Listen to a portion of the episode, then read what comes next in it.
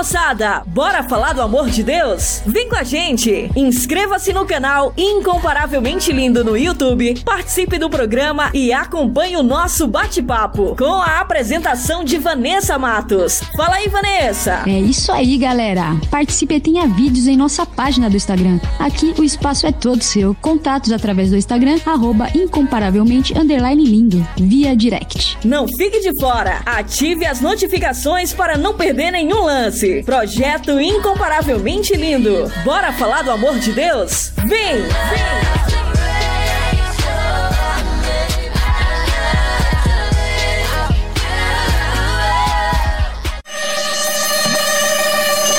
Quer mais músicas, notícias e reflexões no seu dia? Então baixe nosso aplicativo na Play Store e ouça Maneco FM em todo lugar. Eu sempre estou aqui de você. Eu nunca me derrou de você. Por isso não puedo parar. Maneco FM, a rádio que te dá moral.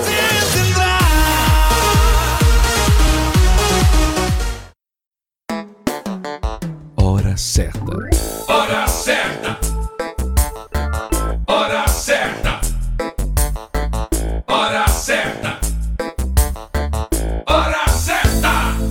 Certa. Zero hora e 15 minutos. Atualiza! Rádio agora é na web. ManecoFM.com. Bora falar do amor de Deus? Então vem! Estaremos no YouTube com a apresentação de Vanessa Matos. Esse projeto inclui você. Inscreva-se no canal Incomparavelmente Lindo no YouTube, aperte o sininho e dê aquele joinha. Contatos através do Instagram, arroba incomparavelmente lindo, via direct. Projeto Incomparavelmente Lindo. Bora falar do amor de Deus? Vem!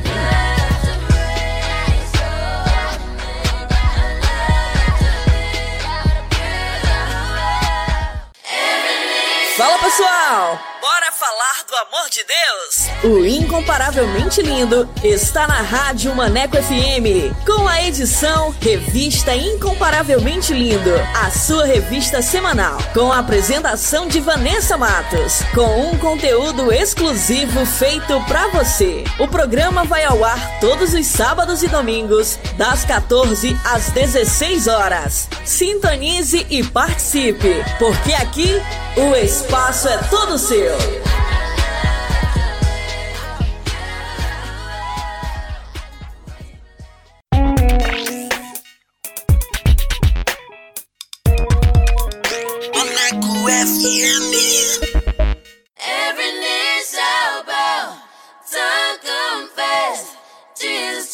Jesus, Jesus, Jesus, Jesus.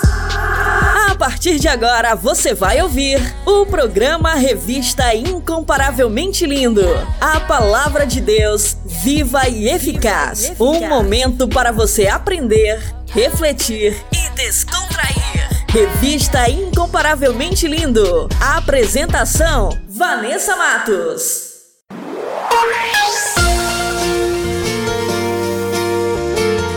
Fala pessoal, muito boa tarde, tudo bem com vocês? Eu sou Vanessa Matos e estamos aqui com mais uma edição da revista Incomparavelmente Lindo, a sua revista semanal.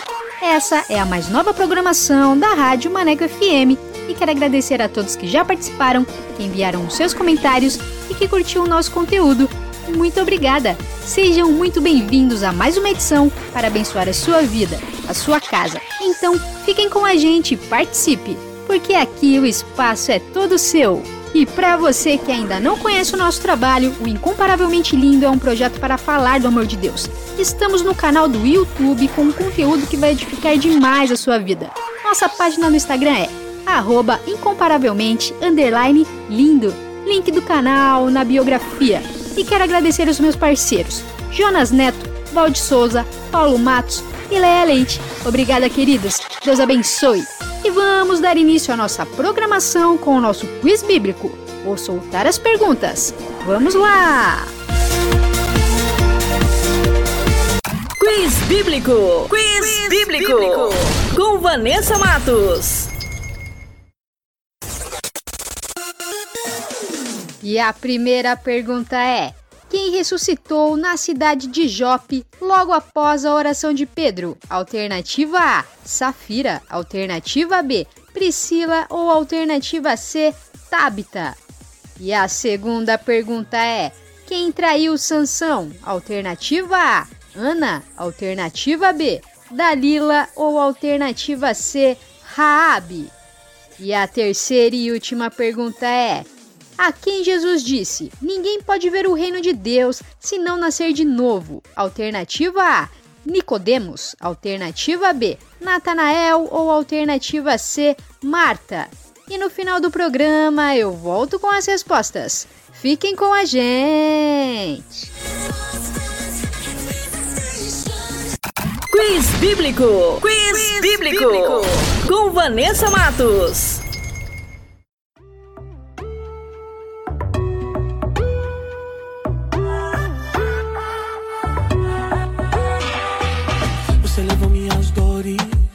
Sua presença me aproximou. Eu estava sozinho quando o Senhor me encontrou. Na multidão me escolheu. Disse que agora era você e eu. Com corda de amor me atraiu. Toda a tristeza sumiu. Então, algo finalmente em minha vida mudou. Entendi a loucura desse amor. Sublime quando você me abraçou pude descansar no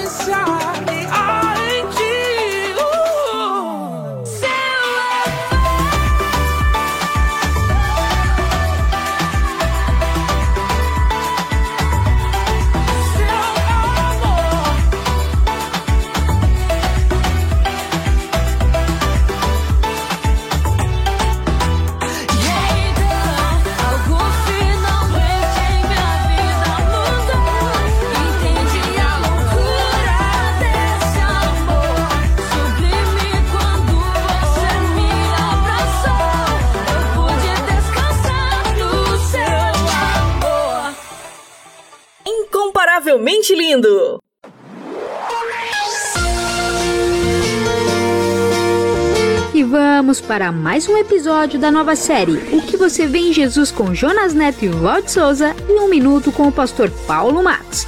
Essa nova série está incrível. Fiquem sintonizados que vai começar agora mais um episódio para você aqui na Rádio Maneco FM. Solta aí! O que você vê em Jesus, com Jonas Neto e Valde Souza.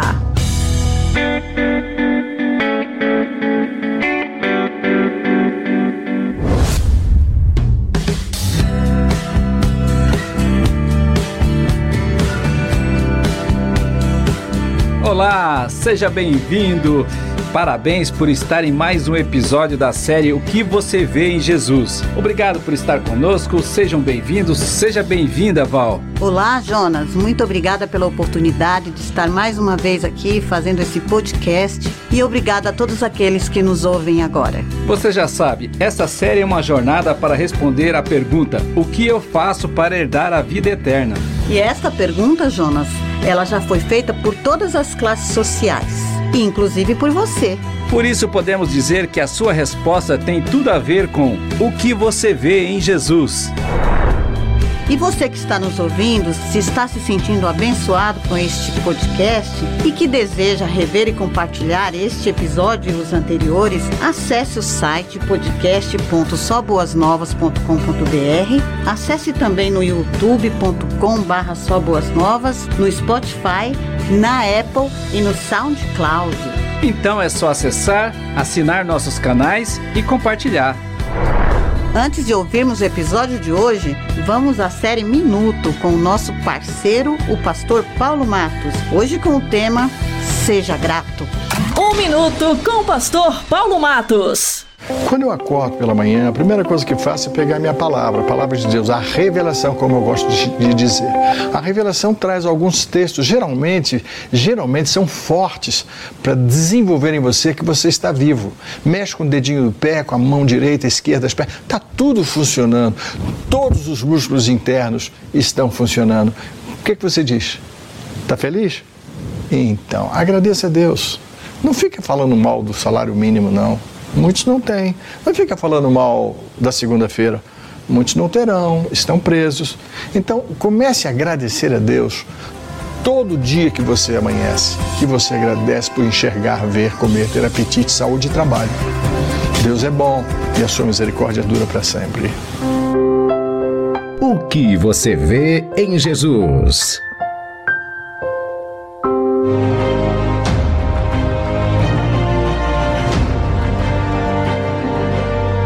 Que você vê em Jesus? Ele fez muitos milagres. Ele transformou água em vinho. Ele ressuscitou ele pessoas mortas. Ele era de Nazaré. Ele expulsou demônios. Ele ensinava umas coisas legais. Ele andou sobre as Ele águas. tinha muitos Ele seguidores. brigou com os líderes religiosos. Ele era odiado por algumas pessoas. Ele curou pessoas doentes, cegos ele era de Nazaré. e paralíticos. Ele pregava, ele falava e multiplicou os Ele andou pães. sobre Ele as tinha águas. muitos seguidores. Ele foi crucificado.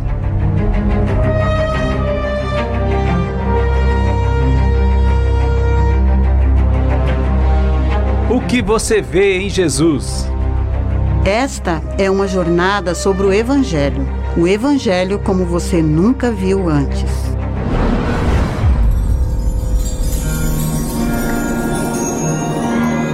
E o episódio de hoje é Pedro e Judas, parte 2.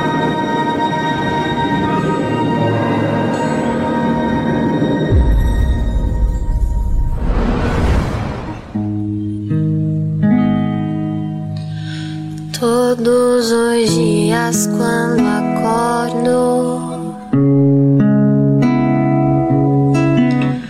não tenho mais o tempo que passou, mas tenho muito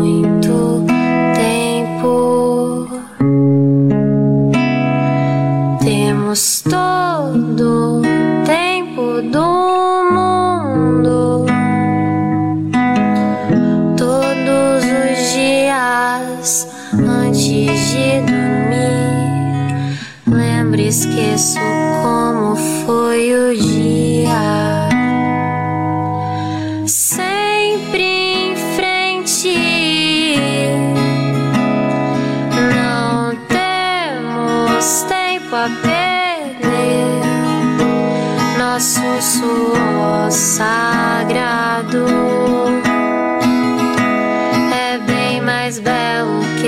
este sangue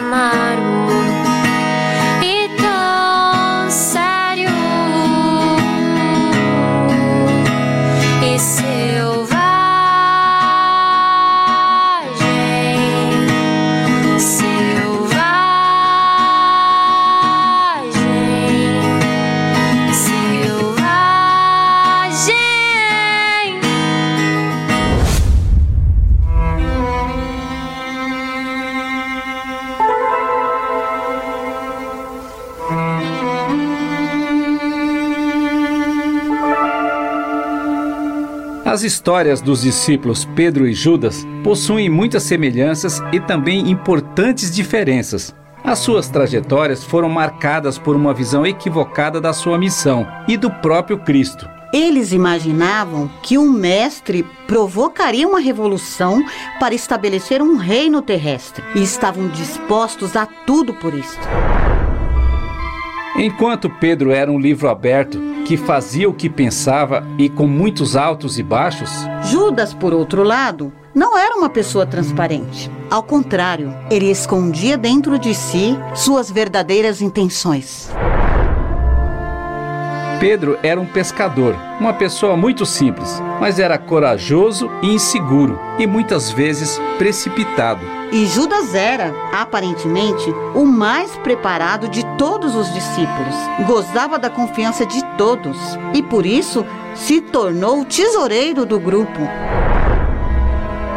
Pedro e Judas eram pessoas que tinham problemas a serem tratados e o mestre era a solução deles. No entanto, foi nos passos finais do ministério de Jesus que a diferença entre eles apareceu, porque ninguém é definitivamente bom ou ruim até que tudo termine. Ao sair da ceia, Judas, ainda com um pedaço de pão na mão, se esgueirava pelas ruas escuras daquela noite para dar cabo do seu nefasto plano. Enquanto isso, no Getsemane, o mestre, sentindo a profunda angústia daquele momento, orava com tanto fervor que seu suor caía na terra como gotas de sangue. Ao voltar de sua oração, Jesus, acordando Pedro, Tiago e João, disse: Vocês ainda dormem e descansam? Acordem, chegou a hora do filho do homem ser entregue nas mãos de pecadores. Levantem-se e vamos, meu traidor chegou.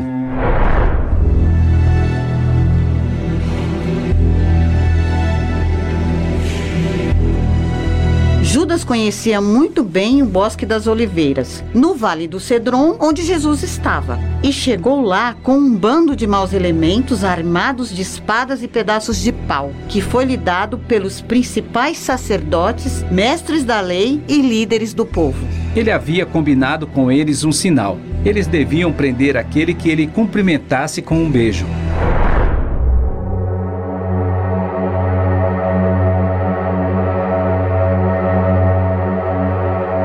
Judas, aproximando-se de Jesus, o beijou e disse: Mestre! E Jesus olhou para ele e falou: Judas, é com um beijo que você trai o filho do homem? Então os discípulos se aproximaram. Senhor, devemos lutar? Trouxemos as espadas. E Simão Pedro não se conteve, puxou uma espada e cortou a orelha direita de Malco, um dos servos do sumo sacerdote. E Jesus o repreendeu. Basta, Pedro, guarde a sua espada de volta. Ou você está pensando que eu não beberei o cálice que meu pai me deu? Em seguida, tocou a orelha do homem e o curou, e o bando o cercou rapidamente. Por acaso eu sou um revolucionário perigoso para que venham me prender com espadas e pedaços de pau? Então, agarraram Jesus, o amarraram e o prenderam. E todos o abandonaram e fugiram.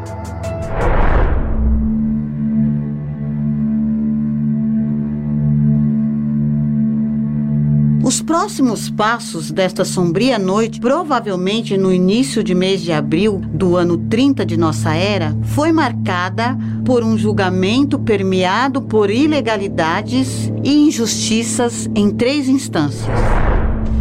A primeira instância foi perante o Sinédrio, uma corte judaica que não poderia realizar um julgamento à noite, segundo suas leis, e sem a presença de testemunhas a favor do acusado.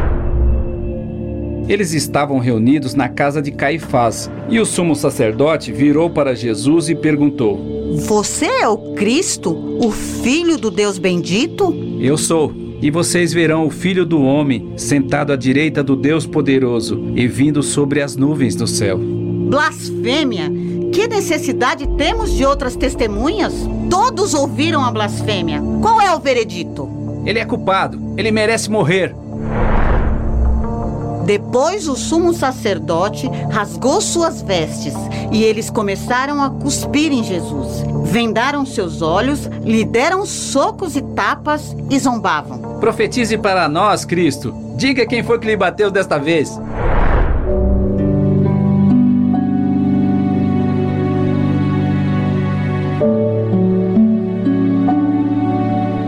Enquanto isso, os dois discípulos, Pedro e Judas, viviam seus momentos de grande tensão. Pedro estava no pátio, acompanhando o julgamento de longe. Quando uma das criadas do sumo sacerdote viu Pedro se aquecendo junto ao fogo, olhou bem para ele e disse: Você é um dos que estavam com Jesus de Nazaré. Não faço a menor ideia do que você está falando. E quando ele saía de perto dela, o galo cantou. Ao chegar perto do portão, uma outra criada o viu e começou a dizer aos outros: Este homem é galileu e com certeza é um deles. Nem conheço esse homem de quem vocês estão falando. Mais tarde, um servo da casa do sumo sacerdote, parente do homem de quem Pedro havia cortado a orelha, chegou perto dele e perguntou: Eu não vi você no bosque das oliveiras com Jesus? Pedro ficou irritado. Começou a praguejar e jurou: Não conheço esse homem de quem vocês estão falando. E no mesmo instante, o galo cantou pela segunda vez. Quando Pedro levantou os olhos, o Senhor estava olhando para ele. E ele se lembrou de suas palavras: Hoje, antes que o galo cante, você me negará três vezes. E Pedro saiu dali e chorou amargamente.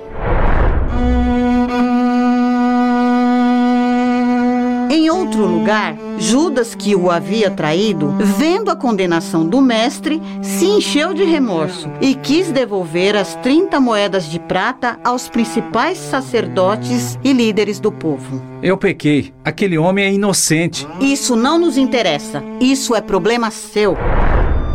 Então ele jogou as moedas de prata no templo e saiu. Preciosa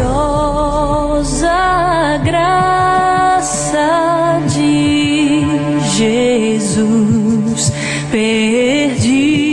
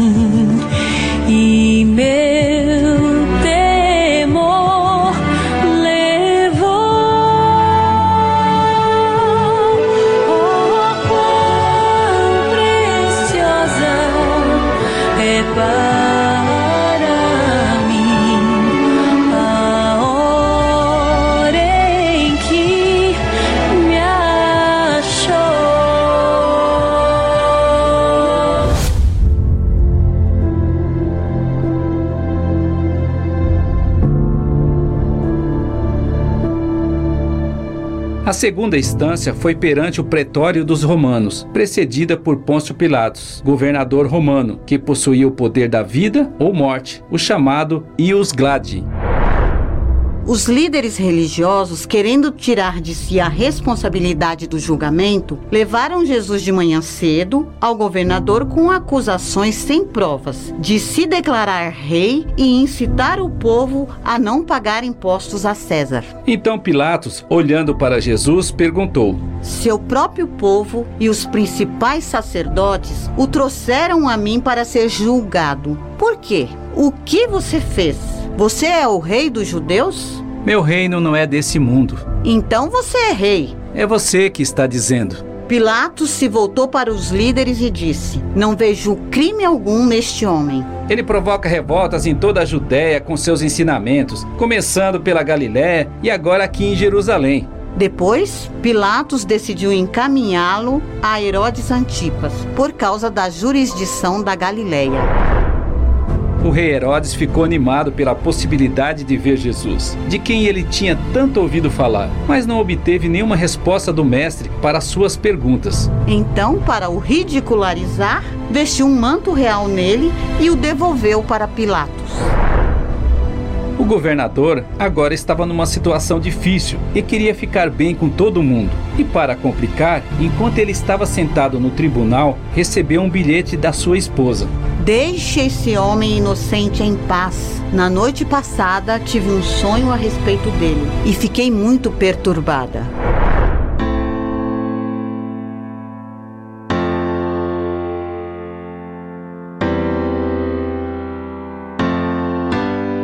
E chegamos à terceira instância desse julgamento. Na época, era costume que o governador libertasse um prisioneiro durante a festa da Páscoa. Então, Pôncio Pilatos resolveu aproveitar isto e jogar a decisão para a multidão.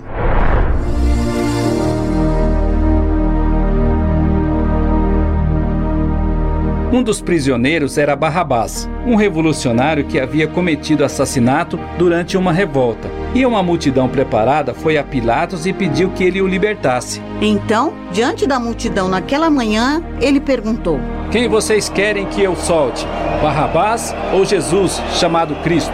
A multidão gritava: Barrabás! E ele perguntou outra vez: Qual dos dois vocês querem que eu solte? Queremos Barrabás! E o que farei com Jesus, chamado Cristo? Crucifique-o! Por quê? Que crime ele cometeu? Crucifique-o! Crucifique-o! Os soldados fizeram uma coroa de espinhos e a colocaram em sua cabeça. E depois puseram nele um manto vermelho. E zombavam e batiam em seu rosto, dizendo: Salve, Rei dos Judeus! Pilatos não viu culpa em Jesus, mas viu que não adiantava insistir. E por causa do tumulto que se iniciava, mandou buscar uma bacia com água, lavou as mãos diante da multidão e disse: Estou inocente do sangue deste homem. A responsabilidade é de vocês. A multidão gritava cada vez mais alto, exigindo que Jesus fosse crucificado, e seu clamor prevaleceu: Crucifique-o! Crucifique-o! Esse relato foi narrado nos evangelhos de Mateus, nos capítulos 26 e 27, no evangelho de Marcos, nos capítulos 14 e 15, no evangelho de Lucas, nos capítulos 22 e 23, no evangelho de João, nos capítulos 18 e 19.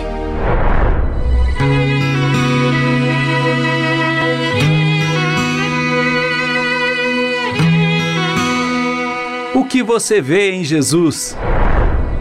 Pedro e Judas viu em Jesus a possibilidade de uma revolução para implementar o reino terrestre. Os sacerdotes e líderes religiosos viram, através de um julgamento injusto, o meio para condenar e matar o Mestre. Pilatos não viu culpa em Jesus, mas não teve coragem de exercer justiça e lavou as mãos. A esposa de Pilatos viu em sonho a injustiça que estava para acontecer. Muitos o abandonaram e fugiram. E uma multidão só viu motivos para gritar: crucifique-o. Amazing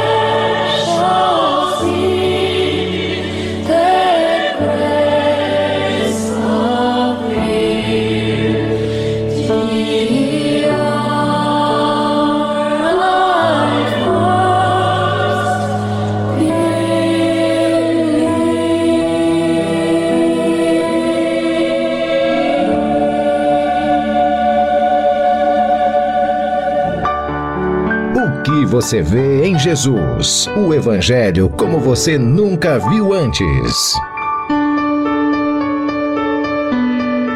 O que você vê em Jesus?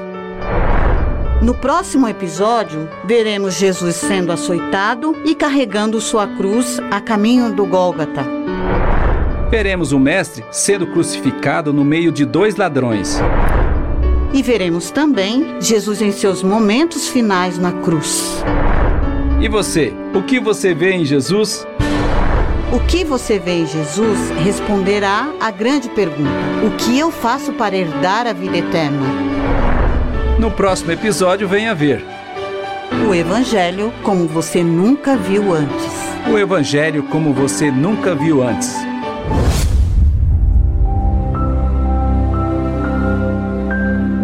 Meu Pai, bondoso tu és, nós te louvamos porque a graça da salvação em Cristo Jesus nos alcançou. E por esta graça e em nome de Jesus, nós declaramos uma bênção sobre a vida do meu irmão e da minha irmã que estão nos ouvindo. E todos nós dizemos: Amém.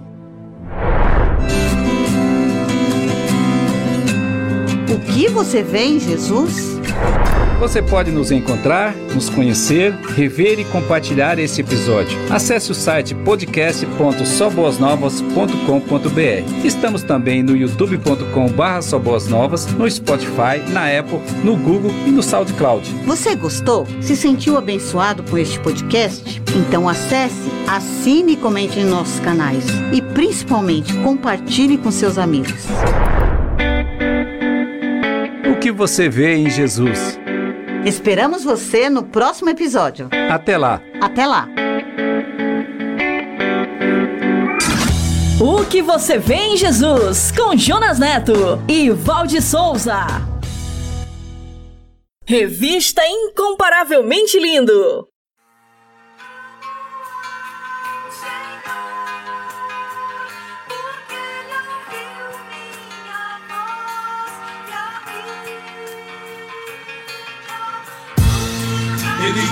Minha súplica, suplicar. Ele ouviu minha súplica, suplicar. Ele ouviu minha súplica, o Rei da Glória vive mais do que nunca, que nunca. Bom Senhor, sempre ouviu minha súplica, meu refúgio bem presente na hora da angústia. Ele opera milagres, reverte situações, me fez invisível em meio a tantos leões. Jogaram três na fornalha, mas olha lá tem quatro. O anjo passeando e nenhum sendo queimado. Não limite a tua fé, guerreiro vai além. 1% de chance já é o bastante pro rei. O impossível não existe, o Senhor desconhece. Essa palavra é muito grande, relevante pro mestre. Tamanho é teu poder, tua glória e majestade. Que o Senhor começa, ele termina, não fica pela metade. Ele sonda o teu coração, colhe cada lágrima. Mesmo lá no deserto, não te solta, não te larga. Filho amado, vem aqui, deixa eu cuidar de você. Abra o seu coração, grandes coisas vou fazer. Eu sou o Alfa, o Ômega, o poder está em minhas mãos. O que eu determino acontece, você crendo ou não. Eu sou o fogo consumidor, a fonte de água viva que no deserto te saciou. Ele ouviu minha súplica, súplica. Ele ouviu minha súplica, súplica. Ele ouviu minha súplica, o Rei da Glória vive mais do que nunca, que nunca. Ele ouviu minha súplica, Ele ouviu minha súplica, súplica. Ele ouviu minha súplica, o Rei da Glória vive mais do que nunca, que nunca. A luz brilhando no vale da escuridão, em meio à tempestade lá está a tua mão estendida, me segurando, não vou cair. Meu abrigo, meu sustento, dizendo, filho, eu estou aqui. Nessa batalha eu entro contigo, te livrando, te guardando do laço do inimigo. Filho amado, você nunca estará sozinho. Eu sou o vento impetuoso, te mostrando o caminho. Tome posse da vitória, ela já é garantida. Por você eu entreguei o meu sangue e a minha vida está consumado. Me prostro ao Senhor e agradeço por cada livramento, por me livrar deste berço. Tu és o meu refúgio, a minha espada, meu escudo, meu amigo, sempre aqui comigo, Jesus Cristo. Único e suficiente, e não há outro. A espada flamejante, livrando do vale os loucos. Glórias a ti, Senhor Jesus. Que o teu santo nome venha ser glorificado e exaltado nas alturas. Rei dos reis, Senhor dos senhores. Ele ouviu minha súplica, Ele ouviu minha súplica, suplicar. Ele ouviu minha súplica, o Rei da Glória viver mais do que nunca, que nunca. Ele ouviu minha súplica, suplicar. Ele ouviu minha súplica, suplicar. Ele ouviu minha súplica, o Rei da Glória viver mais do que nunca, que nunca. Incomparavelmente lindo! Incomparavelmente lindo!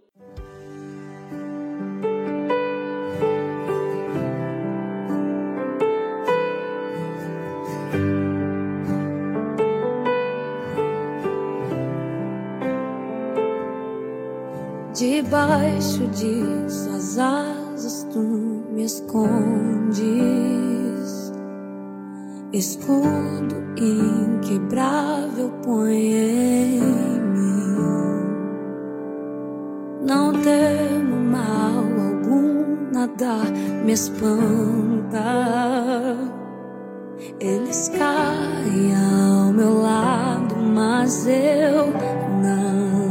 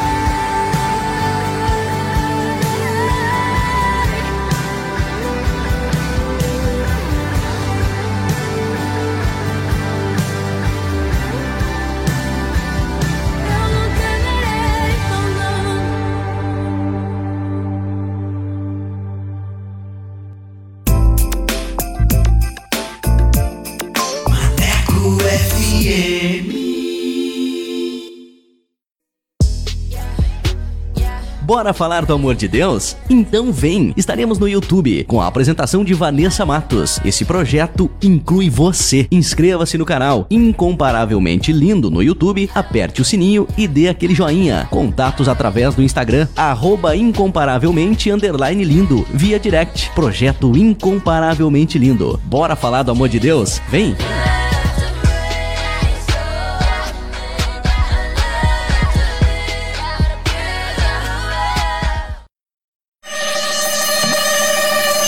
Quer mais músicas, notícias e reflexões no seu dia? Então baixe nosso aplicativo na Play Store e ouça Maneco FM em todo lugar. Eu sei, eu sempre estuvo aqui de você. Eu nunca me dejó de você. Por isso não puedo parar. Maneco FM, a rádio que te dá moral.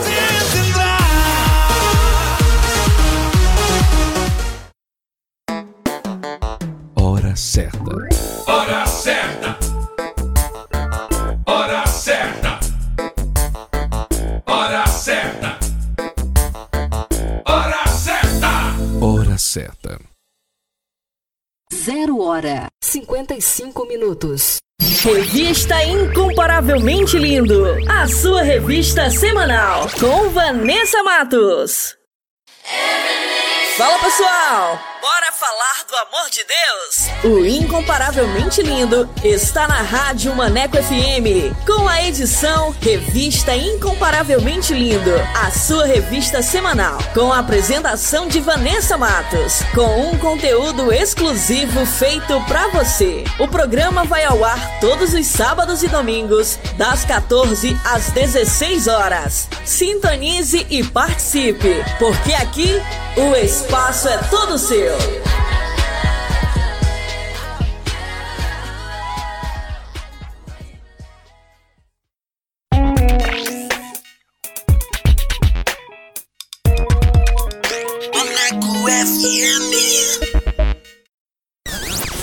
Top Dicas!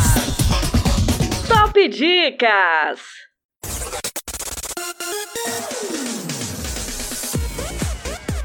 E vamos para a primeira dica de hoje, para você que gosta de uma boa leitura com o livro A Isca de Satanás.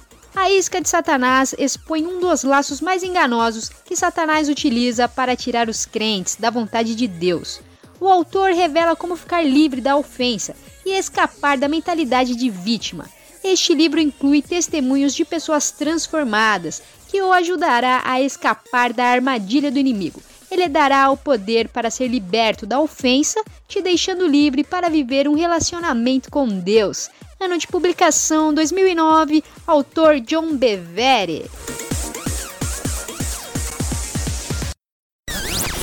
Top Dicas! Top Dicas! E o perdido encontre Jesus. E o doente seja curado. Quem ouvir essa canção seja abençoado. Simbora, Jonas! Vamos, Gardini! Eu já decidi vou seguir, nada pode me abalar. Muitos não acreditam em mim, mas com fé vou continuar.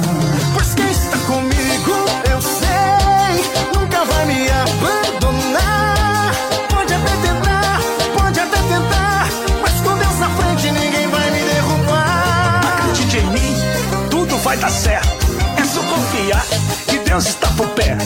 Quando você pensa em desistir, Deus diz: prossiga em frente, eu estou aqui. Prossiga, ah, prossiga. ah, Tudo vai dar certo, Deus contigo está. Tudo vai dar certo, Deus contigo está. Prossiga, ah, prossiga. Tudo vai dar certo, Deus contigo está.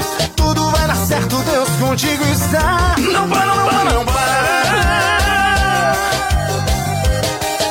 Olha, Gardini! É o Raízes ao vivo! Eu já decidi vou seguir, nada pode me abalar. Muitos não acreditam em mim, mas com fé vou continuar. Pois quem está comigo, eu sei, me abandonar. Pode até tentar, pode até tentar, mas com Deus na frente ninguém vai me derrubar. Acredite em mim, tudo vai dar certo. É só confiar que Deus está por perto. Quando você pensa em desistir,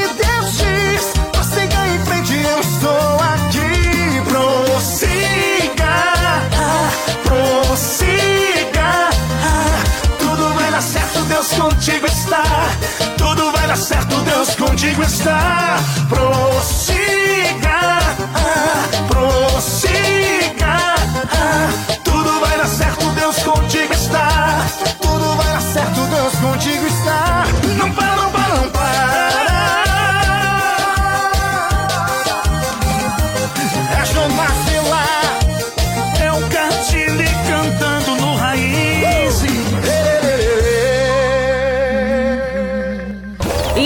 Incomparavelmente lindo.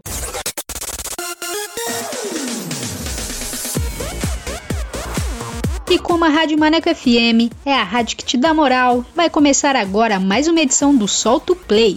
E você que quer divulgar o seu som, o seu trabalho aqui na Rádio Maneco FM, basta enviar uma mensagem via WhatsApp para o número 8588956821 com a frase Quero participar do Solto Play e a nossa produção irá entrar em contato com você. Então, mande seu material e participe. E sem mais enrolação, vamos para o nosso convidado, que hoje é. Solta o play, solta o play com Vanessa Matos.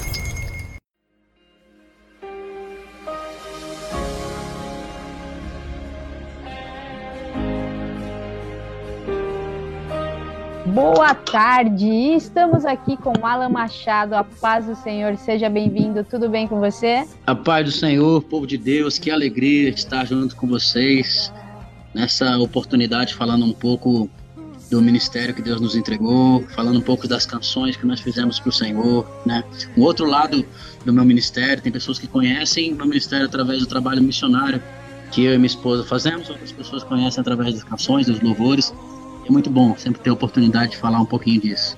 Legal, Alan. E de onde você fala e quantos anos você tem? Eu tenho 35 anos e no momento eu falo de, da Bélgica, de Bruxelas, onde nós estamos nesse momento, até o dia 5 de dezembro. Eu realizo, como eu falei, paralelo ao Ministério da Adoração e da Palavra, eu realizo um trabalho missionário onde é, Deus me dá a oportunidade de pregar nas ruas, de falar do amor de Deus. Prego nos transportes coletivos aqui, nos metrôs, nos trams, que são transportes é, locais, é, adorando o Senhor, pregando a palavra de Deus. E também aqui na Bélgica estamos, obviamente, que nos finais de semana e dias de agenda, é, tendo a oportunidade também de cantar em algumas igrejas, levar a palavra. Né? Passamos pela França, passamos por Portugal, Agora estamos aqui na Bélgica, já passamos pela Holanda e voltaremos para a Holanda na semana que vem. Ficaremos uma semana lá fazendo o trabalho, também cumprindo a agenda, até que dia 5 de dezembro retornaremos ao Brasil, né, para o nosso país. Já estamos aqui na Europa em missões desde o dia 23 de junho. Legal. Então, bastante tempo aí servindo ao Senhor e tem sido uma benção, graças a Deus. Muito lindo esse trabalho. Então, hoje é uma participação internacional aqui. A gente está ficando bem chique, hein? É uma, é uma alegria poder estar aqui né, na Europa. É a terceira vez que a gente está aqui fazendo esse trabalho. Até uma vez eu fui perguntado né, por um pastor, e ele me, me fez um questionamento, falou, não, falou, mas por que você faz esse trabalho na Europa? É um chamado? Você não pensa em fazer esse trabalho na África? Eu tenho um sonho, eu e minha esposa irmos à África. É, mas quando a gente veio aqui pela primeira vez, né, foi, primeiramente com o chamado de Deus, a gente viu a real necessidade que esse local tem da palavra de Deus. O povo tem fome de Deus, mas eles não sabem. Eles confiam em mamon, eles confiam no dinheiro, eles têm o euro, o poder do euro nas mãos deles. Só que eles não entendem que todos aquelas, aqueles sentimentos em relação à depressão, essas coisas que afetam a alma da pessoa, que tudo isso pode ser remediado através da palavra de Deus. Então, através desse trabalho, eu vi a real necessidade, sim, de estar aqui na Europa fazendo esse trabalho, porque, com certeza, a Europa, a América, Estados Unidos, são locais muito visados por pessoas que querem, às vezes, fazer agenda, né, que quer cantar numa igreja. No entanto, as missões urbanas, assim, você ver pregadores nas ruas, como às vezes nós vimos no Brasil. Eu, conheço e tenho alguns amigos que fazem esse trabalho no Brasil. Pregadores nas ruas aqui você vê pouquíssimo, é quase inexistente. É, eu quero dizer para você, assim, com toda sinceridade, que fazer esse trabalho que a gente faz aqui, eu vi apenas uma vez uma pessoa fazendo. Existem sim grupos de algumas igrejas que às vezes, num dia esporádico, se reúnem para fazer um evangelismo na rua, mas assim, uma pessoa que se dedica a isso, que consegue se dedicar a isso, é, a gente não vê, então por isso eu vi a real necessidade de, de estarmos fazendo esse trabalho. Legal, e é um trabalho muito importante, né? Que você, como cantor, poderia se acomodar e falar: pô, não, vou cantar só, já tô levando louvor para as pessoas, né? Mas não, você ainda persiste em levar a palavra de uma outra forma, né? Através do evangelismo. Isso é algo que alcança muitas vidas e muitas pessoas acabam se acomodando, né? Achando que o que está fazendo já é o suficiente. Então, parabéns por essa, sabe, atitude, né? Você e toda a sua família. E que vocês consigam, né? Sempre expandir mais e mais esse movimento, né, e que mais pessoas também comecem a fazer, né, esse tipo de trabalho tão, tão maravilhoso. E aproveitando, eu queria que você falasse um pouquinho da sua trajetória, né, é, nos caminhos do Senhor, né, de ministério em geral e também na caminhada da música. Quanto tempo você já tem aí? Mais de sete anos de conversão. Meu nome é Alan, que era uma homenagem já desconsagrada a Allan Kardec, né, mentor do Espiritismo, minha família inteira espírita. Eu fui conhecer a palavra de Deus, fui ter noção do que era o Evangelho quando eu já tinha 27 anos de idade. Então foram 27 anos vivendo no escuro, mas Jesus nunca desiste de ninguém, ele sempre tem uma saída, ele sempre tem uma porta aberta. Aliás, ele está de frente à porta e já está até batendo na porta. A gente só tem que abrir. E eu decidi abrir a porta para que ele pudesse entrar. Ele tem feito maravilhas sobre a minha vida coisas que eu não imaginava, como por exemplo, vamos falar de carreira musical. Eu imaginaria, né, quando eu saí de Flor, eu saí de Florianópolis, eu sou catarinense. Então eu saí de Florianópolis para Goiânia buscando sucesso, buscando fama, buscando reconhecimento através da música sertaneja. E eu imaginava que o sucesso, que a fama na música, que tudo isso iria realizar esse grande sonho que eu tinha, que era o quê? De cantar né, na música, de cantar internacionalmente, vir e poder cantar fora do Brasil, fazer shows, eventos, etc. E na realidade não foi a fama que me levou a isso, não foi o sucesso que me levou a isso, mas foi simplesmente a palavra de Deus que me encaminhou para isso e de uma forma muito simples, no ano de 2019, nos trouxe para cá. Deus fez grandes coisas naquela viagem, Deus mudou o meu ministério de todas as formas naquela viagem. E aí veio a pandemia, logo depois que a gente voltou para o Brasil, ficamos aqui três meses na primeira oportunidade. A pandemia, quando veio, muitas coisas, inclusive meu ministério disse que eu, fazia, que eu faço evangelismo nas ruas, também foi bloqueado. Porém, no ano de 2021 as coisas voltaram a se abrir. A gente teve a oportunidade de retornar para cá. Então, Deus tem trabalhado de uma forma sobrenatural através do, desse ministério né, de missões. Então, foi através de Cristo Jesus que me abriu a porta que eu consegui realizar um dos maiores sonhos musicais que eu tinha, que era de cantar fora do Brasil, que era de fazer uma viagem para fora do Brasil e poder ainda falar do nome dele nas ruas né, com autoridade e, e simplesmente é, fazer para ele aquilo né, que ele tem feito por mim, ou seja, as portas que ele abriu para que esse ministério pudesse alcançar vidas, né, as portas que ele abriu para mim para que eu pudesse ter a chance de mostrar esse trabalho para essas pessoas aqui, isso para mim não tem preço. É uma coisa que eu faço de todo o coração e Deus conhece conhece esse trabalho, sabe como é, eu não teria tempo suficiente aqui para falar é, de como nasceu tudo isso, mas tem mais de sete anos e no meu canal do YouTube a gente tem também alguns testemunhos que falam do início desse trabalho e isso contam um pouco também da história do, do que a gente realiza todos os dias e tem sido bênção, graças a Deus. E eu queria saber também, né, das suas músicas, né? Quantos álbuns, quantos singles você tem, como que você está trabalhando aí nas canções? Então, nós recentemente gravamos um DVD intitulado Depois do Vale, onde inclusive a canção principal do DVD é, chama-se Depois do Vale. São quatro canções nesse pocket DVD. Eu tenho o meu primeiro CD que foi gravado em 2015. É, esse, esse, CD tem dez canções e eu depois, depois deste CD eu gravei um outro CD que tem seis canções. Foi um EP chamado Escolhido. E agora o terceiro com esse pocket DVD que é o Depois do Vale, que contém mais quatro canções. Então, total de 20 canções. Fora ah, os singles, né? tenho alguns singles gravados e também algumas canções, é, umas regravações de canções que eu fiz, por exemplo, traduções né, do inglês para o português, alguns covers também que eu gravei de maneira profissional, né, e tudo isso a gente deixa tudo bem é, divulgado lá no meu canal do YouTube, Alan Machado Oficial, Alan com dois L's e N, Alan Machado Oficial. Está tudo disponível nas plataformas digitais também, todos no Spotify, no Deezer, iTunes, etc. Todas as plataformas digitais também dá para encontrar através do meu nome, né? Alan Machado. Eu lembrar de colocar os dois L's e o N, né? Alan Machado Oficial no YouTube e nas plataformas digitais, somente Alan Machado. Muito bem, muito bem. Então tem bastante trabalho aí pro pessoal, né? É, ir ouvindo Graças também as novidades também que, que virão em nome de Jesus. E eu queria agora saber das suas referências musicais, as pessoas que te inspiraram no começo da caminhada e as pessoas que te inspiram hoje também. Olha, eu gosto muito, tem uma uma assim, uma, uma referência muito forte em relação à na música gospel, que seria o Fernandinho, gosto bastante dos louvores dele.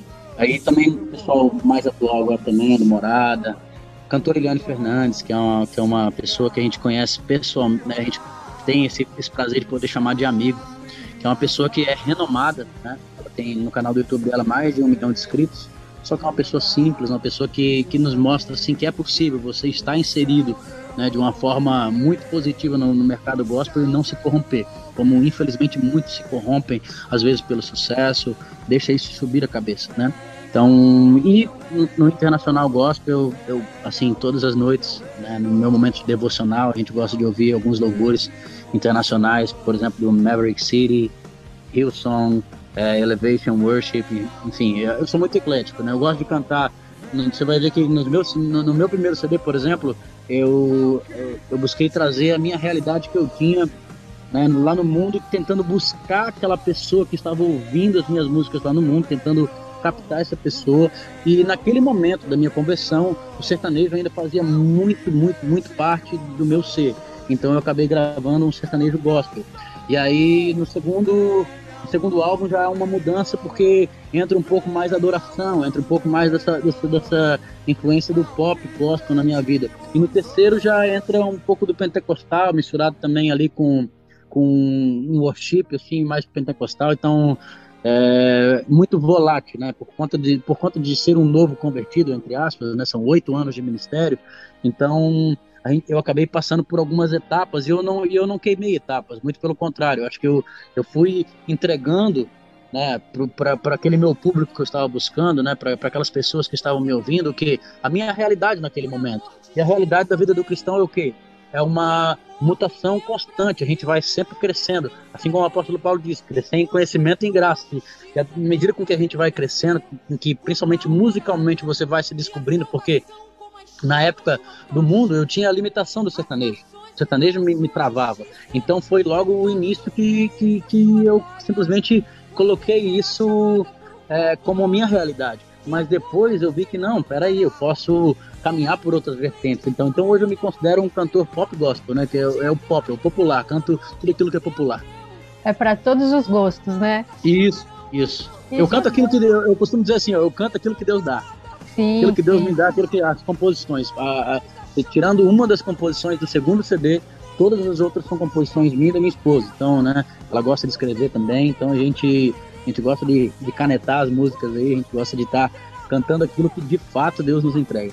Que legal, que legal. Então Deus usa de duas formas, né? Para compor e também, né, para cantar e legal, né, a sua esposa também fazer parte disso, vocês poderem Isso. fazer isso juntos, né? Isso é uma bênção de Deus. E eu queria também que você falasse um pouquinho agora da música que iremos tocar aqui, né? Que é a canção é, Depois do Vale. Eu queria que você falasse sobre a estrutura dessa canção, que a mensagem transmite para as pessoas. Certo, a canção Depois do Vale é uma canção muito especial. Ela fala, sim, de, de vale, de momentos de dificuldade, deserto, né? Quem nunca passou por um deserto? Quem nunca passou por uma dificuldade? Mas ela traz ao entendimento nosso que se a gente permanece, se a gente confia, mesmo em meio ao deserto, se a gente aplica a nossa fé, a gente vive o que muitos heróis da fé viveram. né? Por exemplo, Abraão, Abraão ele foi considerado o pai da fé, mas até que isso acontecesse, houve um processo. Ele teve que, por exemplo, no momento em que Deus pede a ele, né, Abraão, eu quero seu filho. Ou seja, a promessa, aquilo que eu te entreguei, aquilo que eu te prometi, agora eu quero para mim. Imagine o que passou na cabeça de Abraão. A Bíblia não, não diz, a Bíblia não relata com exatidão aquilo que passou na cabeça dele, mas imagine, nossa, Deus me prometeu algo. Agora esse mesmo Deus está querendo tirar de mim isso. Como entender isso? Ou seja, um, que, que ponto de interrogação estava na cabeça dessa pessoa? E esse caminho entre sair de casa, levando seu filho para o sacrifício, por exemplo, né? É um momento de um deserto uma incógnita de não saber. No entanto, quando ele começa ali a colocar o filho dele no altar do sacrifício, e aí o menino pergunta, pai, mas onde está o cordeiro? Onde está o animal que a gente vai sacrificar? E aí até o momento em que ele fala ali, né? Deus proverá para si o cordeiro, ou seja, confiando até o último minuto, mesmo passando por uma situação muito difícil. Essa canção ela tem justamente esse retrato e fala do que acontece depois desse vale, ou seja, depois dessa provação, aquilo que Deus fala para Abraão, é Abraão, não faça isso. Ou seja, eu queria saber se eu poderia confiar. Eu, eu, vi que você tem fé de fato, ou seja, você venceu, assim como outros profetas, inúmeros profetas são citados nessa canção, que para mim é a canção mais especial desse DVD e eu espero que de verdade fale ao coração de todos os ouvintes. Que legal. Eu ouvi essa canção e é incrivelmente maravilhosa mesmo, já inundou meu coração e é um feat, né, com Amém. Eliane Fernandes. Isso, exatamente. Essa canção a gente teve o prazer de gravar com essa minha amiga cantora Eliane Fernandes, que com certeza abrilhanta aí bastante né, esse louvor e muita unção. Foi, o dia da gravação foi extremamente forte. Né? A gente até demorou um pouco para gravar porque era muito, foi muito forte o que Deus fez no local lá e só quem, quem viveu aquele momento sabe. Se você quiser ver o clipe, você vai ver um pouquinho também. Não somente ouvir, mas vai ver também um pouquinho do que aconteceu no dia da gravação. Foi tremendo. Ah, sem dúvidas. Eu fico até imaginando, né? Toda vez que tem esse processo de gravação, sabe? A, como o Espírito Santo ele vai, vai movendo né, os corações. Deve Sim. ser até difícil de você se concentrar e conseguir cantar ali, né? Porque é tão Extremamente tomado. difícil. É, eu, Extremamente eu difícil. É um desafio. Ali, vai recebendo aquela unção, né? Aquela coisa de Deus e deve ser a coisa mais maravilhosa. Porque a gente tem que cantar bonito e não deixar com que aquela, aquela unção, aquilo atrapalhe o seu canto, né? Naquele sentido assim de, de você às vezes não conseguir nem cantar, de tanto que você está sendo tomado pela presença do Espírito Santo. Então a gente tem que saber dosar, né? Até porque a Bíblia diz o quê? Que o Espírito é sujeito ao profeta. Então a gente tem que de alguma forma saber dosar, porque senão a gente perde a linha ali. Sim, verdade, sem dúvidas. Então vamos ouvir agora, pessoal, Alan Machado, né, com Eliane Fernandes, a canção Depois do Vale, solta o play. Glória a Deus.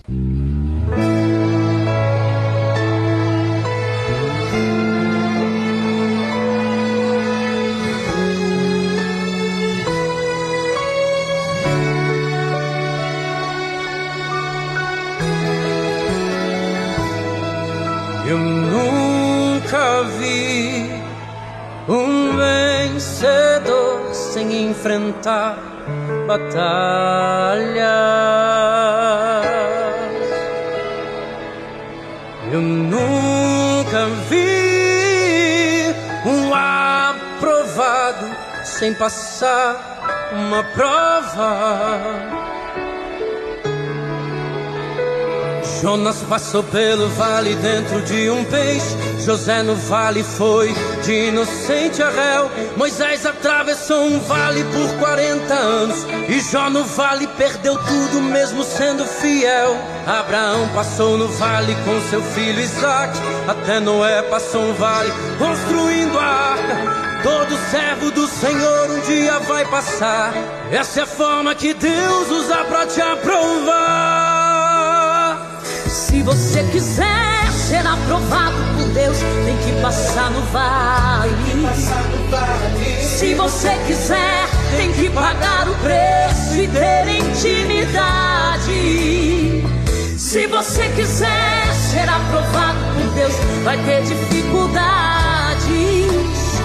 Porém, maior é o que está com você em meio à provação.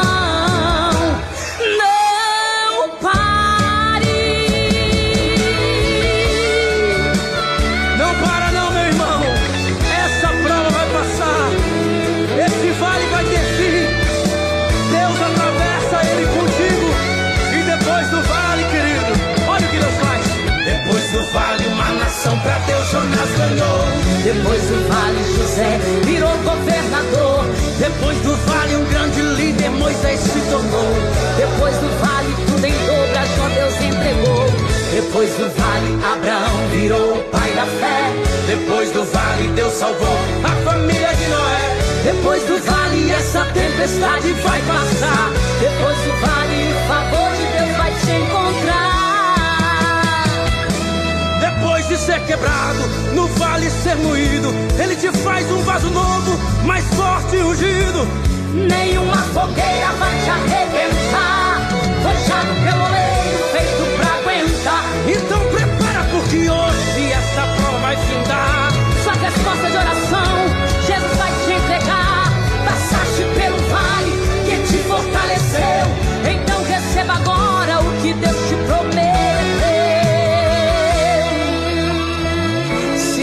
quiser ser aprovado por Deus, tem que passar no vale. Vai ter luta, vai ter prova, mas tem vitória. Escute isso. Não pare, não desista, prossiga. Filho meu, contigo sempre estarei. Não pare,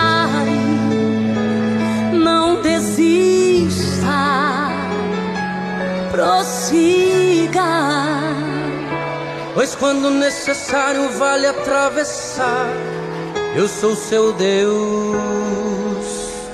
e vou te ajudar.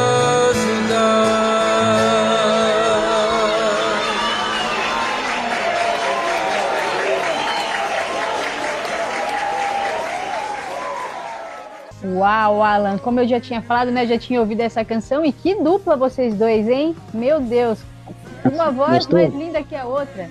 Maravilha, fico feliz viu, que você tenha que você tenha curtido aí e que os tá gravando, perdão, desculpa. Ah, é, é a continuação, então vamos lá, vamos lá, perdão, vamos lá. Não, Desculpa, não, eu à achei que você tava só comendo Não, não, esperar a execução, então beleza. Tranquilo. Vamos lá. É, eu queria até falar né, sobre a canção também um pouquinho aqui, é, que realmente, né, muitas pessoas, né, muitos homens de Deus, né, que tá na palavra ali, que tá na Bíblia, passaram por muitos momentos difíceis, né, real assim no deserto. E às vezes as pessoas aqui de fora parece que não não leva muito a sério isso, né? Ah, ele passou, né, deu certo para ele, mas eu tô passando aqui, será que vai dar certo para mim também?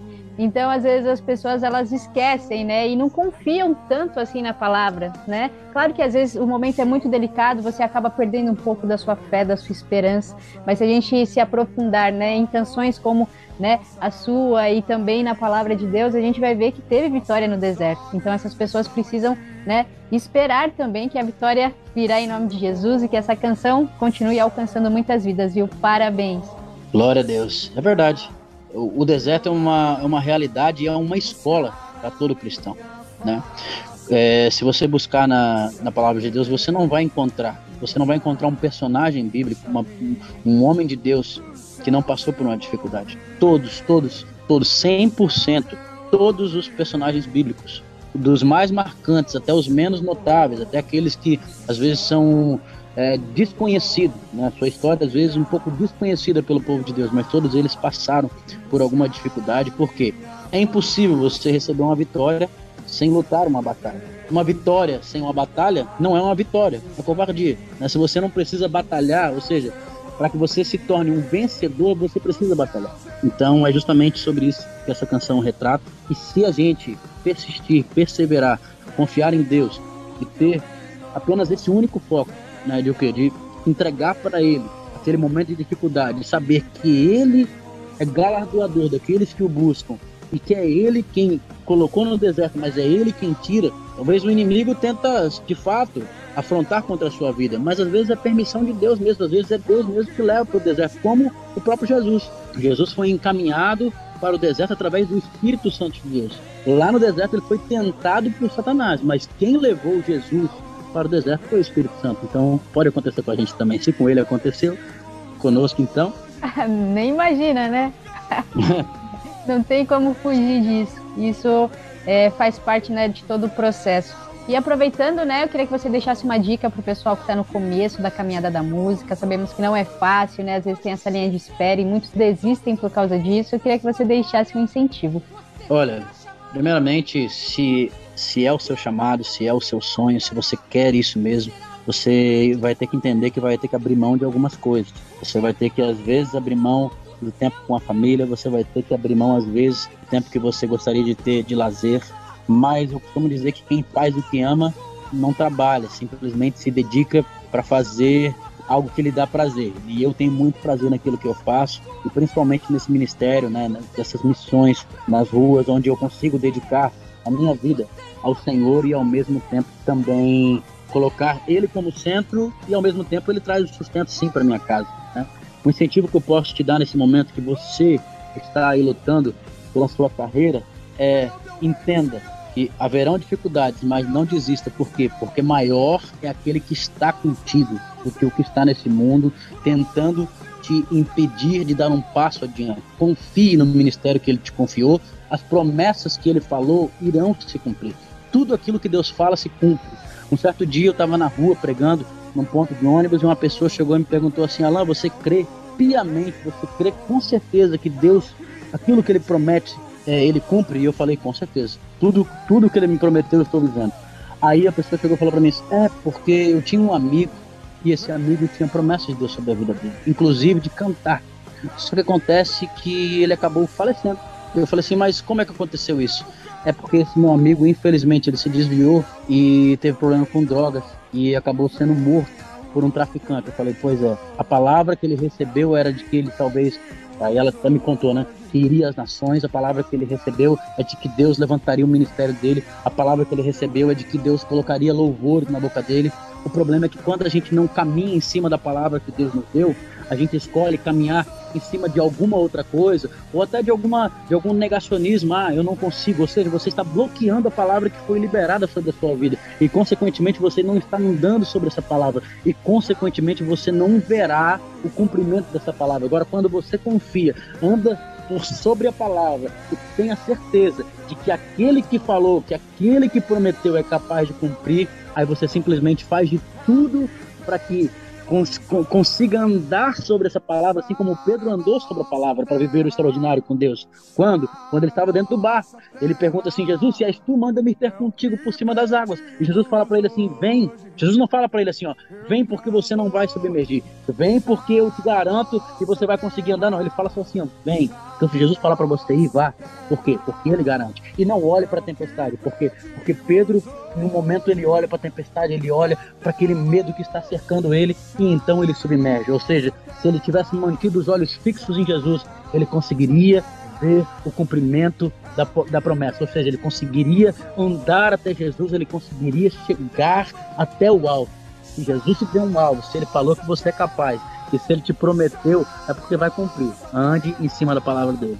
Oh, que poderoso e forte essa palavra, hein? Foi uma pregação agora, hein, Alan? Aleluia. Glória a Deus. que legal. E eu queria saber também dos seus projetos futuros, né? Estamos quase aí caminhando para o fim do ano, né, de 2022. Claro que ainda tem muita coisa legal para acontecer. Eu queria saber como está a sua agenda. A minha agenda até na Europa, aqui até o dia 5 de dezembro. Né? Nós estaremos cumprindo as agendas aqui até o dia 5 de dezembro. Após isso, nós retornaremos ao Brasil com agendas abertas já, inclusive, né, para, para todo o Brasil.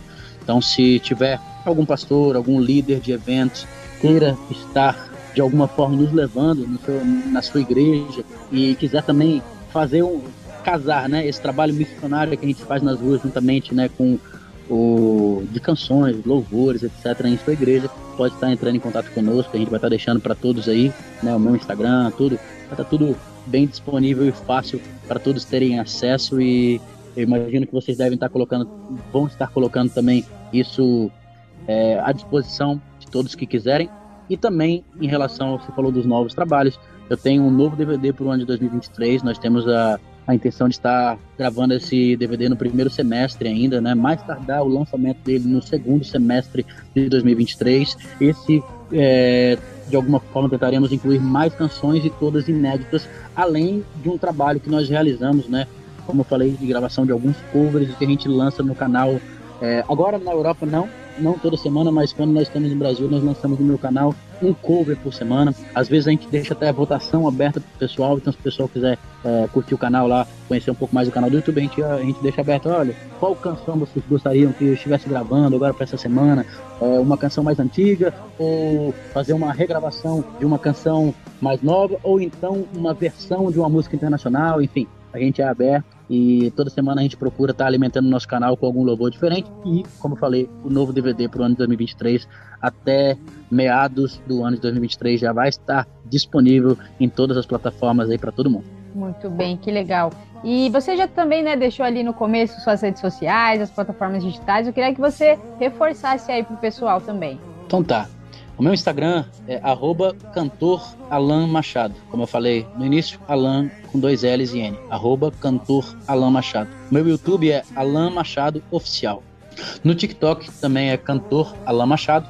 E nas plataformas digitais, somente o meu nome, Alan Machado, né? No Spotify, Deezer, iTunes, etc. Essas são as principais redes sociais que a gente usa. Eu também tenho o Facebook, confesso que não alimento ele tanto, né? Tenho dado preferência para o Instagram, TikTok e no YouTube no momento, né? Mas se surgirem outras redes sociais, a gente vai, com certeza, né, nas próprias atuais, a gente vai divulgando essas novas redes sociais. Tá certo, legal. E eu, né, já antes de finalizar aqui, você já entregou muito aqui pra gente, mas eu queria que você deixasse uma mensagem abençoada para os ouvintes, o que Deus colocar no seu coração, o seu momento de evangelizar aqui, hein, Alan?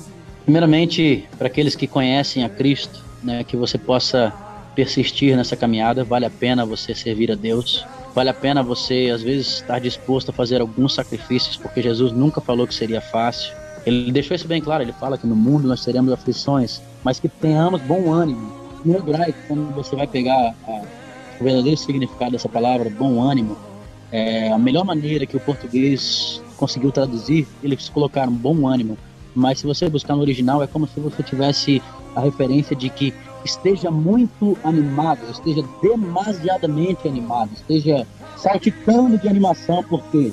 Porque não é fácil, mas tem de bom ânimo, pois eu venci o mundo. Né? E com isso ele nos dá uma, uma certeza de que é possível vencer esse mundo, mas temos que estar animados, confiantes, confiantes naquilo que ele prometeu, confiantes naquilo que ele falou e tendo a, a real noção de que não é fácil, que o inimigo se levanta assim, porque ele veio para roubar, matar e destruir, mas que nós temos também o que? Nós temos a possibilidade de ter uma vida e vida com abundância naquilo que Jesus nos prometeu, que é a sua palavra, que é a maior, a maior profecia que ele deixou está em, na, sua, na sua própria palavra. E estamos e aproveitando esse momento também, eu não posso deixar né, de, de deixar uma mensagem para aqueles que não conhecem ainda esse Jesus, que ainda não tiveram um encontro real com Jesus. Olha, se você nunca buscou isso para sua vida, dê liberdade. Talvez você buscou tantas coisas, tantas, tantas outras coisas, deu prioridade para tantas outras coisas, mas nunca deu uma chance para o Evangelho, nunca deu uma chance para que Cristo pudesse mostrar quem Ele é. Entrega para Ele essa chance, sirva a Jesus, faça de alguma forma um esforço para você entender que Ele é real e é galardoador daqueles que o buscam. Ele recompensa aqueles que buscam a Ele tenha esse entendimento. Amém, amém, que poderoso. E eu já quero agradecer, Alan, demais a sua participação aqui em nosso programa. Foi um prazer conhecer um pouquinho da sua história, da sua trajetória. As portas aqui estarão sempre abertas. Assim que lançar som, pode mandar, a gente toca, a gente divulga. E que Deus continue abençoando demais a sua vida, a sua família e esse lindo ministério, viu? Muito sucesso para você, Alan. Muito obrigado, que Deus abençoe esse podcast, essa rádio, né? Deus possa continuar é, incomparavelmente de forma linda, né? fazendo é, grandes coisas através de vocês que estão aí propagando o evangelho e dando oportunidade para muitas pessoas de mostrarem os seus trabalhos, de mostrarem aquilo que Deus tem feito na vida delas e com certeza impactando a vida daquelas pessoas que ouvem. Que isso possa continuar por muitos e muitos anos em nome de Jesus. Deus abençoe a todos. Um forte abraço. Amém. Muito obrigada, Alan. Um abraço. Tchau, tchau. Tchau, tchau. Deus abençoe. A paz do Senhor. Pedimos hoje, cantamos, venha o teu reino, venha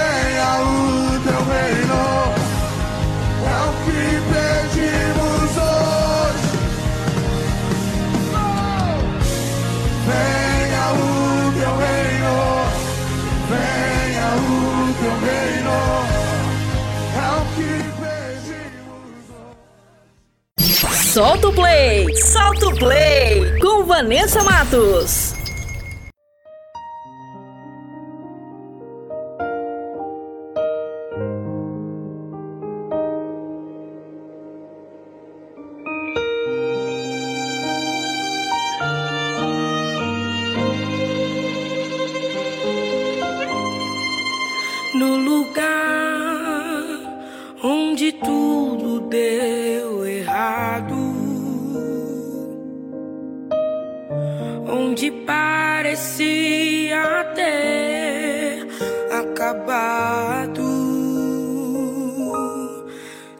vai fazer acontecer tudo que um dia falou pra você. Sorrir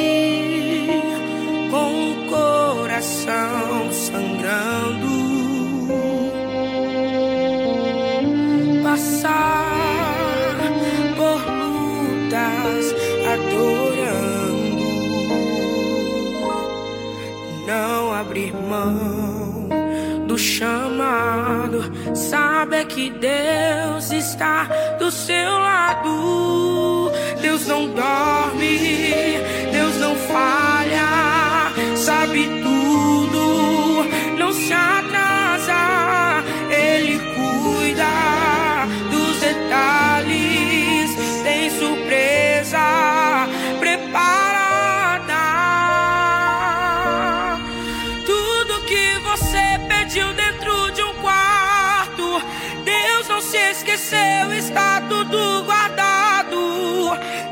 não se atrasa, Ele é o Senhor do tempo.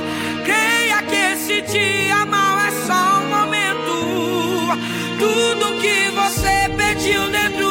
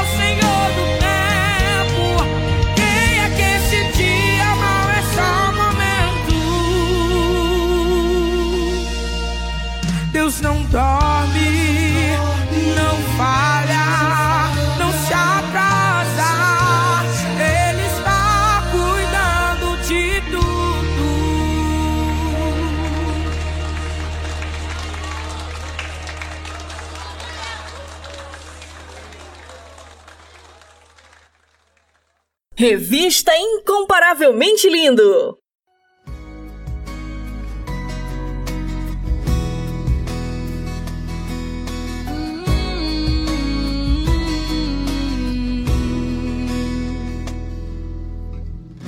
Eu não preciso transformar pedras em pães para provar que no deserto tu estás cuidando de mim.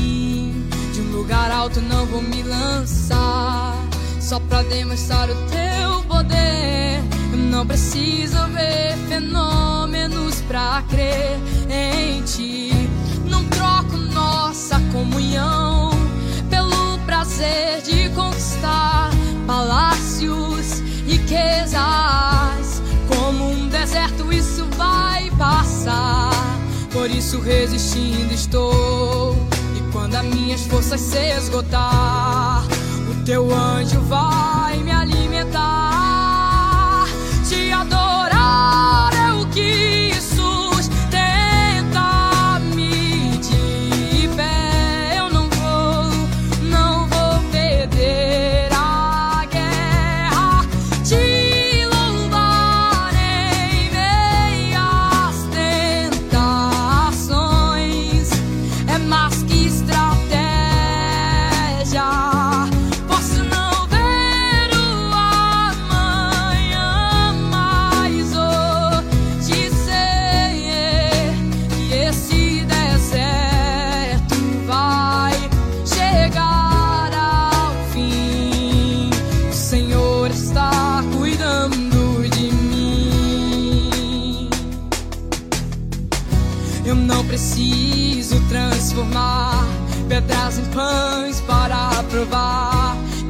Deserto tu estás cuidando de mim.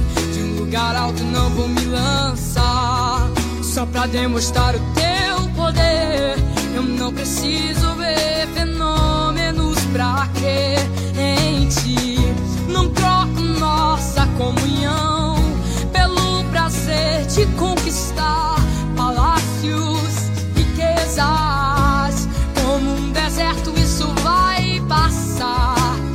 Isso, resistindo estou. E quando as minhas forças se esgotar, o teu anjo vai me alimentar e te adorar é o que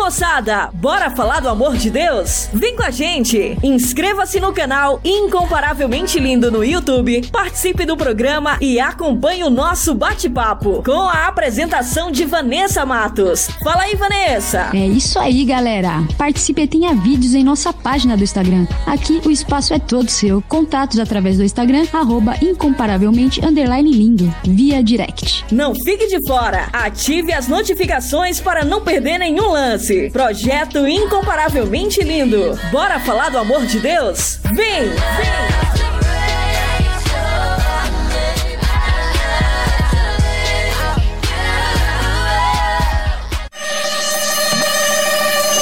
Quer mais músicas, notícias e reflexões no seu dia? Então baixe nosso aplicativo na Play Store e ouça Maneco FM em todo lugar.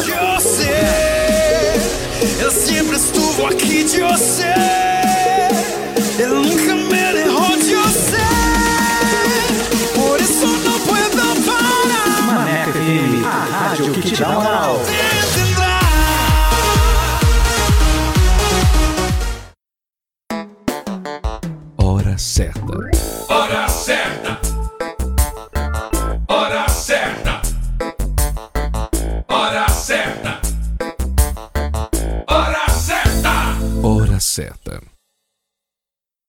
Uma hora e 45 minutos. Atualiza! Rádio agora é na web. ManecoFM.com Bora falar do amor de Deus? Então vem! Estaremos no YouTube com a apresentação de Vanessa Matos. Esse projeto inclui você. Inscreva-se no canal Incomparavelmente Lindo no YouTube, aperte o sininho e dê aquele joinha. Contatos através do Instagram, arroba incomparavelmente lindo, via direct. Projeto Incomparavelmente Lindo. Bora falar do amor de Deus? Vem!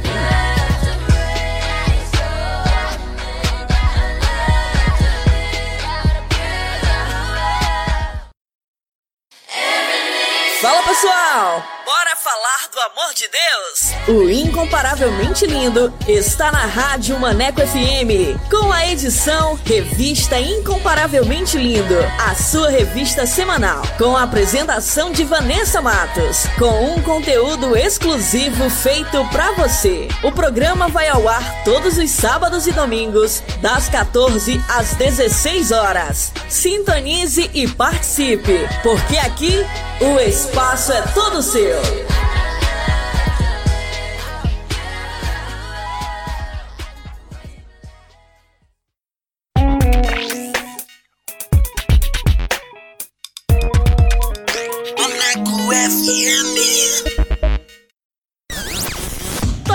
Dicas! Top Dicas!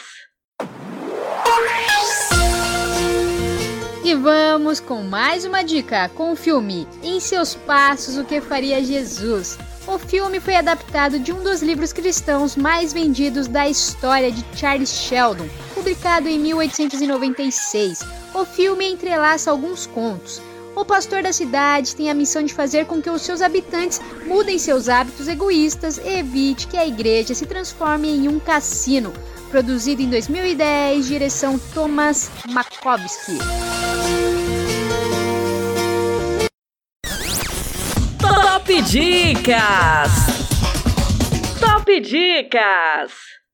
Incomparavelmente lindo!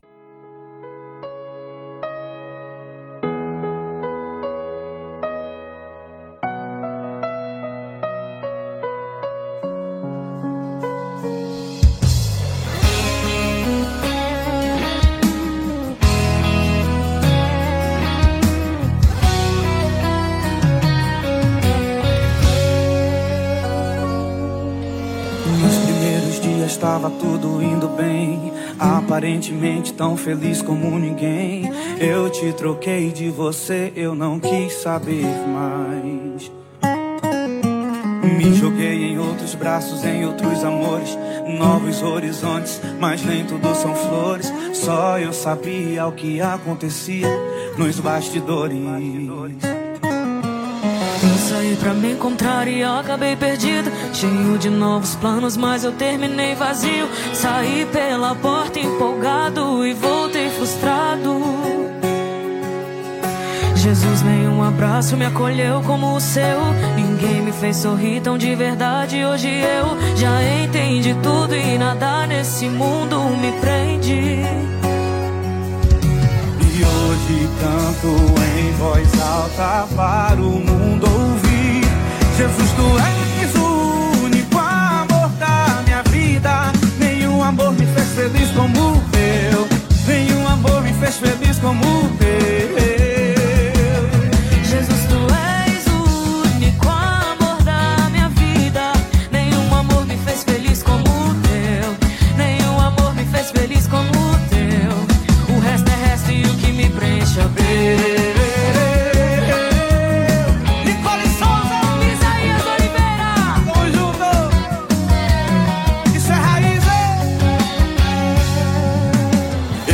Pra me encontrar acabei perdido. Cheio de novos planos, mas eu terminei vazio.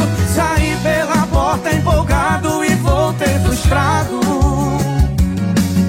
Jesus nenhum abraço me acolheu como o seu. Ninguém me fez sorrir tão de verdade. Hoje eu já entendi tudo e nada nesse mundo me prende. E hoje canto em voz alta para o mundo ouvir. Jesus, tu és o único amor da minha vida. Nenhum amor me fez feliz como o teu. Nenhum amor me fez feliz como o teu. Tu és o único amor da minha vida. Nenhum amor me fez feliz como o teu. Nenhum amor me fez feliz como o teu. Jesus, tu és o único amor minha vida. Nenhum amor me fez feliz como o teu. Nenhum amor me fez feliz como o teu. Tu és o único amor da minha vida. Nenhum amor me fez feliz como o teu. Nenhum amor me fez feliz como o teu. O resto é resto e o que me preenche é o teu.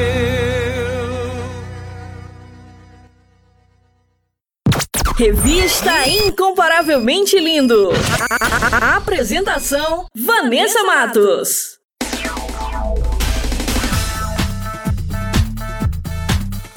compartilhando as maravilhas de Deus. E hoje o testemunho é da Jamile dos Reis Santos, de 22 anos, de Salvador.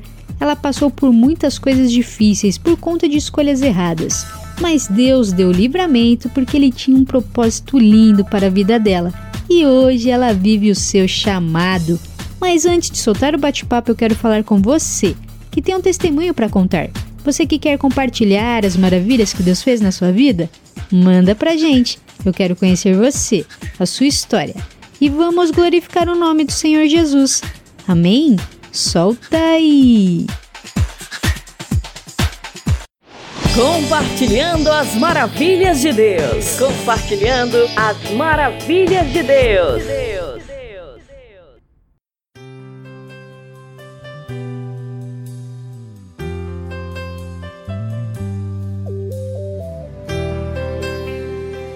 E estamos aqui com mais um Compartilhando as Maravilhas de Deus. E hoje o testemunho é da Jamile. Seja bem-vinda. Boa tarde, uma paz do Senhor a todos. Uma boa tarde, que Deus abençoe a vida de cada um de vocês. Você conheceu Jesus na sua infância, mas acabou se desviando dos caminhos do Senhor. Como foi essa fase para você? E aqui eu vou começar a contar um pouquinho do meu testemunho, meio nervosa, né? Mas que Jesus venha estar abençoando e edificando a vida de cada um de vocês através, né, desse pequeno testemunho. Eu conheci a Jesus, eu tinha 3 para 4 anos de idade, quando a minha mãe se converteu, né, que ela saiu e veio para Jesus. Assim, ela levou os filhos também a orar, a jejuar, a evangelizar, a ir para a igreja. Se minha mãe estava no monte, a gente estava em vigília, a gente estava também. Mas com 12 para 14 anos, eu desviei e quis conhecer o mundo. Com 14 anos, eu saí da minha casa e fui morar, né? Comecei a namorar e fui morar junto logo após com um jovem da minha rua que era do Condomblé, muito perto da minha casa, né? Eu comecei a namorar com ele, meus pais não aceitaram. Eu fui morar com ele em um bairro próximo ao nosso. Chegando lá, eu comecei a andar com algumas amizades que não agradavam a Deus. Logo depois, eu me separei desse jovem e não voltei da minha casa. Fui morar em outro bairro, já com outra pessoa, e agora eu fui morar com um traficante, né? Que era dono na época, porque hoje, hoje ele já é finado, era dono de uma boca, né?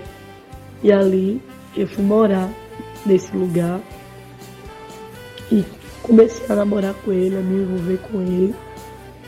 E eu lembro que dentro desse bairro, uma certa feita, eu fui acompanhar um dos meninos, dois dele, né, a levar uma carga, né, uma quantidade equivalente de entorpecentes. E ali, quando a gente estava indo, a polícia chegou e aquele jovem parou para falar com o morador. Eu andei mais um pouquinho e a polícia chegou e no que chegou ele correu, né? E ali ele deu um, me chamou.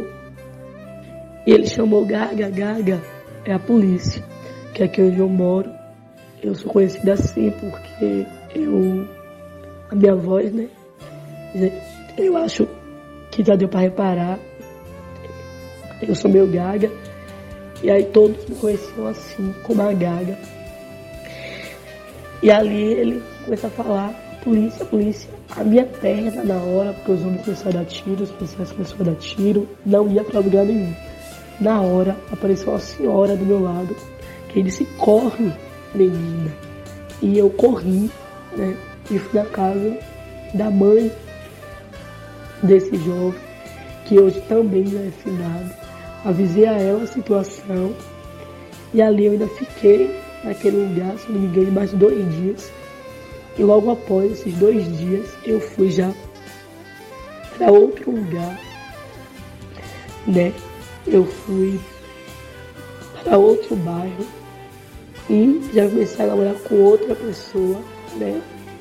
Porque no bairro anterior os homens viu, os policiais viu que tinham duas pessoas e eles falou a mulher do menino a qual eles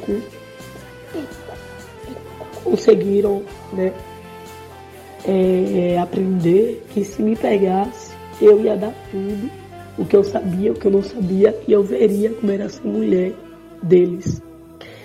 E ali, né, meu cabelo é cacheado, já fiquei nervosa, disse vou alisar o cabelo. E passou dois dias e eu disse, vou embora. Aqui pra mim já não dá mais. E ali eu já fui para outro bairro.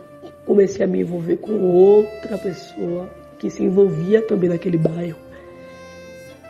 E ali eu comecei a me envolver com ele, comecei a usufruir do dinheiro dele, comecei a ficar nas madrugadas junto com ele. E ali a gente morava em uma casinha, né? Lembro que eu liguei para minha mãe, né? Porque passou uma certa situação onde meu irmão saiu com a corrente dele e ele começou a ameaçar, dizer que se meu irmão não voltasse para devolver a corrente, ia ser isso, ia ser aquilo. E eu lembro que eu liguei para minha mãe em desespero, para minha mãe mandar meu irmão levar essa corrente. Na hora minha mãe chorando, disse, filha, volta para casa, Bill. Que é assim que ela me chama, né, de Bill. E ali eu disse a ela que eu voltaria para casa. Essa corrente chegou, no outro dia eu me arrumei para vir para casa, né, como a minha mãe tinha me pedido. E na hora, algumas pessoas falaram, não vai, fica aí, você, você ainda tem tudo, eu te coloco na eu lembro que uma colega minha disse, Jamile, você vai pra escola, eu te boto para estudar, você volta aí cabeça erguida. E eu disse, não, eu quero ir para casa hoje, eu vou para casa hoje, eu vou embora. E eu fui até o dono do lugar qual estava, o bairro, né? E eu disse a ele, eu vou para casa, eu quero ver a minha mãe. E ele disse, vai mesmo, Gaga, eu disse, vou. Ele, então vá, tome o transporte e vá eu lembro que nenhum transporte para vir embora eu não tinha, que é assim que Satanás faz, ele nos dá um mundo. Mas quando a gente quer sair do mundo dele, ele tenta nos aprisionar e nos lança na lama. E ele me deu transporte, eu vim para casa. Com menos de uma semana, aquela colega qual disse, fica aí. Eu recebi a notícia que a civil deu um tiro só sobre a coluna dela e ela veio a óbito. Logo depois de um tempo, a casa já comemorava com esse jovem. A Melissa entrou e matou ele. E a menina que estava junto com ele, eles bateram muito, muito, muito, muito. Aí não chegou a matar ela, só matou ele na frente dela. E ali eu louvei a Deus o livramento, né? Que Deus me deu. Um dos livramentos que Deus me deu. E ali eu voltei para casa. Mas não demorou muito tempo, eu saí de novo. Já fui morar com outra pessoa, né? E foi um pouquinho do que eu passei no mundo, né? Na mão de Satanás. Eu saía de um bairro para outro, quando chegava no bairro já, já começava a namorar com alguém envolvido e me envolver com alguém daquele bairro. E ali Satanás ia me aprisionando cada vez mais, né? Me aprisionando, me aprisionando. E eu já não podia mais entrar agora, onde minha mãe morava, porque eu estava morando tinha recha com o bairro a qual a minha mãe morava. E aí eu já tive já que não entrar mais eu via a minha mãe em outros lugares, mas no meu bairro, como fui nascida e criada, não podia mais adentrar porque os jovens da minha localidade já, tinha, já me tinham como alemã e mulher de alemão. Então não podia vir aqui, né? Onde eu moro hoje, onde eu congrego, onde eu faço cultos de evangelismos, onde eu ministro na vida deles, eu já não podia mais vir. Isso é o resumo, né? Do que eu passei quando eu me afastei. Depois de ter passado por tudo isso, quando foi no ano de 2020, você enfrentou uma luta muito grande, né? E quando chegou em 2015, eu conheci o pai do meu filho de um paredão no bairro ali da Igumadeira, né? Um paredão, uma parada gay daquele lugar. Dia 26 de setembro de 2015, quando foi no finalzinho, no começo de 2016, eu descobri que eu estava esperando meu filho e ali eu cheguei né, para o que gerenciava a rua qual eu moro. Conversei com ele chorando, disse a ele eu já não estou mais com fulano e eu estou gestante eu preciso voltar para casa. Me deixe voltar para casa. Porque eu não estou mais com ele. E ali eu conversei com ele. Ele disse: pode voltar, Gaga, mas fique de quebrada. E ali eu voltei para casa. Em 2016, gestante. Quando, em 2017, eu tive meu filho, né? E 2017 foi eu tive meu filho. E em 2020 eu peguei a Covid, resumindo um pouquinho, eu já estava morando em casa com os meus pais. E eu estava começando a construir um quarto para mim. Né? Na parte de cima da casa dos meus pais, comecei a construir como se fosse uma kitnet. E ali eu lembro que não tinha reboco, não tinha piso, não tinha nada ainda estava ainda com contrapiso muito mal dado que eu pedi, né, para dar rápido. E eu lembro que eu comecei a ter os sintomas da Covid e eu liguei, se não me engano, para o 136. Relatei os sintomas que eu tava. Eles me perguntaram se eu tinha como ficar isolado, eu disse que tinha.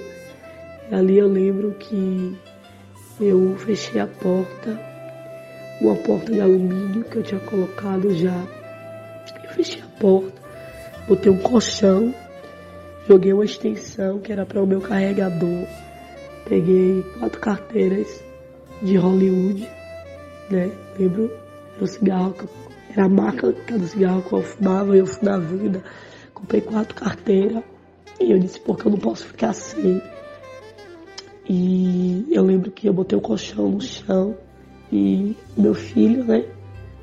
não era muito acostumado a ficar comigo, ele era mais viciado na, na minha mãe, que é pelo fato de eu não ficar muito em casa, ele, a minha mãe acabou, né, cuidando dele. Mas eu lembro que foi a época que meu filho mais queria ficar comigo, que ele mais chorava. Ele ia na porta do quarto, ele batia e eu dizia, mãe, mamãe não pode abrir.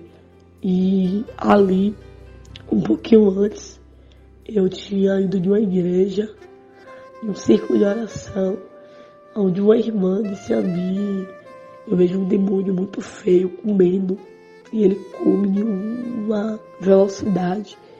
E ele disse que vai te destruir, porque uma mulher alimentou ele para te destruir.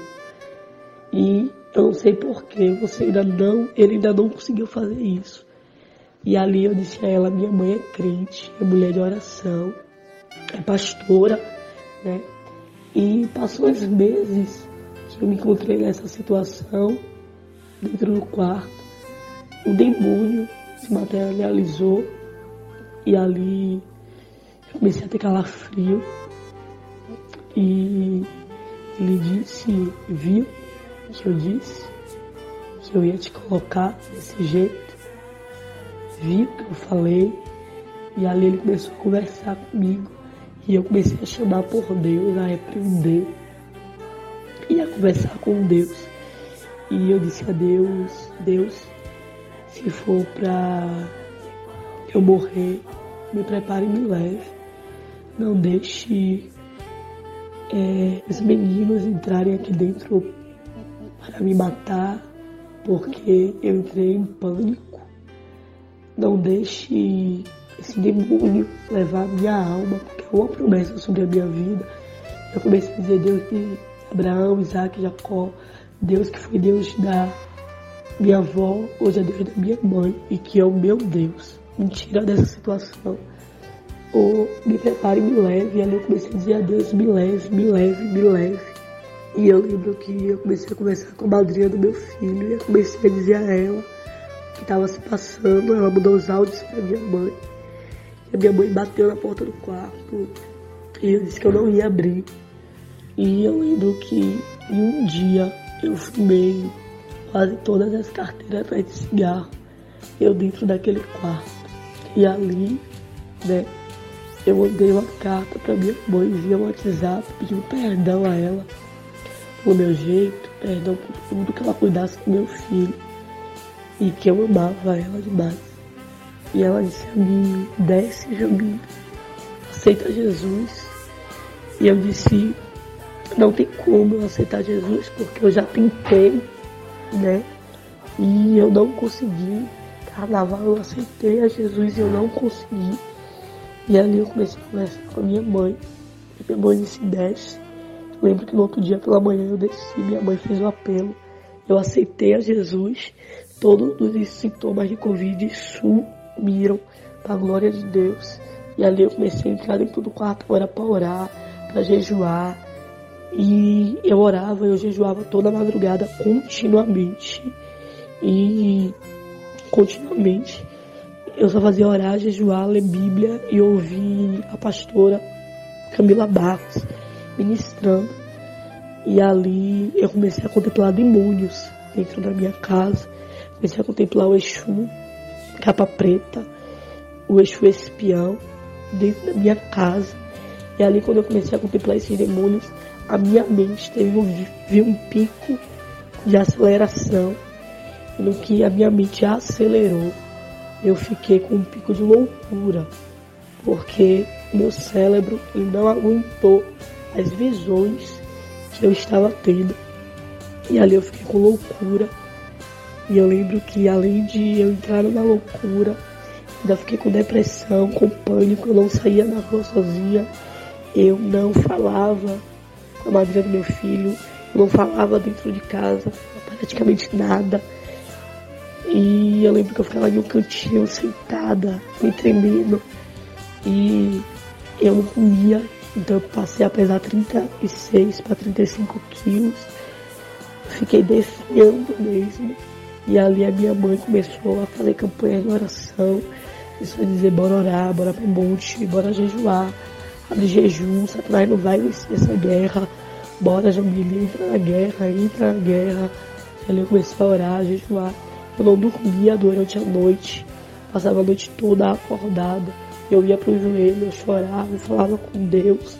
Eu levantava do joelho, meu pai me abraçava, meu pai não é crente. Mas ele vinha, me abraçava e dizia, você vai sair dessa, calma, calma, calma. E ali eu lembro que durante oito meses foi essa guerra de eu não comer, de eu não dormir, eu não tomava banho só, para eu tomar banho tinha que ter alguém dentro do banheiro. Eu não entrava dentro do meu quarto sozinha, para eu entrar lá dentro alguém tinha que ir comigo. Eu tinha que, para eu pegar roupa, alguém tinha que ir lá pegar. Eu não passava de uma determinada parte da minha casa para outra. E ali eu só dizia dizer minha mãe, tô com medo. Mãe, me ajuda, eu tô com medo. Eu só saía na rua se fosse com minha mãe. Só tinha confiança na minha mãe para qualquer coisa, no meu pai. Quando a minha mãe tinha, quando a minha mãe tinha algo para resolver na rua, ela tinha que deixar alguém dentro de casa me olhando. E ali minha mãe ouviu de pessoas, né, de evangélicos, que diziam assim, é solução de Deus. Leva ela, aposenta, porque ela não vai te dar mais nenhum trabalho e você ainda vai ter um valor fixo todo mês. É a resposta de Deus tanto na sua vida financeira, tanto do jeito do que você orou para Deus curar ela e trazer ela para casa de volta. E ali eu lembro que a minha mãe disse: Não, Deus me prometeu uma filha missionária que iria fazer a obra. Eu não aceito minha filha louca. Eu repreendo. E não foi. E quando passou esses oito meses, eu comecei a sair, eu comecei a ir os lugares aos poucos, ainda com medo, mas eu começava a orar o Salmo 91 quando o medo vinha, começava a repreender, começava a orar, conversar com Deus a pedir a blindagem dele sobre a minha vida. Foram oito meses de guerra, foram oito meses que não foram fáceis, nem para mim, nem para minha mãe, nem para meu pai, nem para as minhas irmãs, mas Deus entrou Deus chegou e Deus fez sobre a minha vida. E eu glorifico a dele por isso. Glória a Deus, Deus é fiel. E depois, né, do agir de Deus maravilhoso em sua vida, você se entregou a Jesus e hoje você é um instrumento nas mãos dele. Como está sendo viver o seu chamado? E depois, né, do agir de Deus na minha vida, depois do que Deus fez, eu lembro que Deus começou a me usar de revelação para as pessoas e era de uma forma que nem eu sei explicar. E eu comecei a participar de culto de lá e ali os cultos lá que eu ia, quando chegava dentro da casa, Deus dizia aqui tem uma pessoa que está na mesma situação que você se encontrou. Ore. E eu começava a orar, a repreender o espírito da depressão, começava a orar e a interceder, falar com Deus, a repreender toda chucaveira limitada.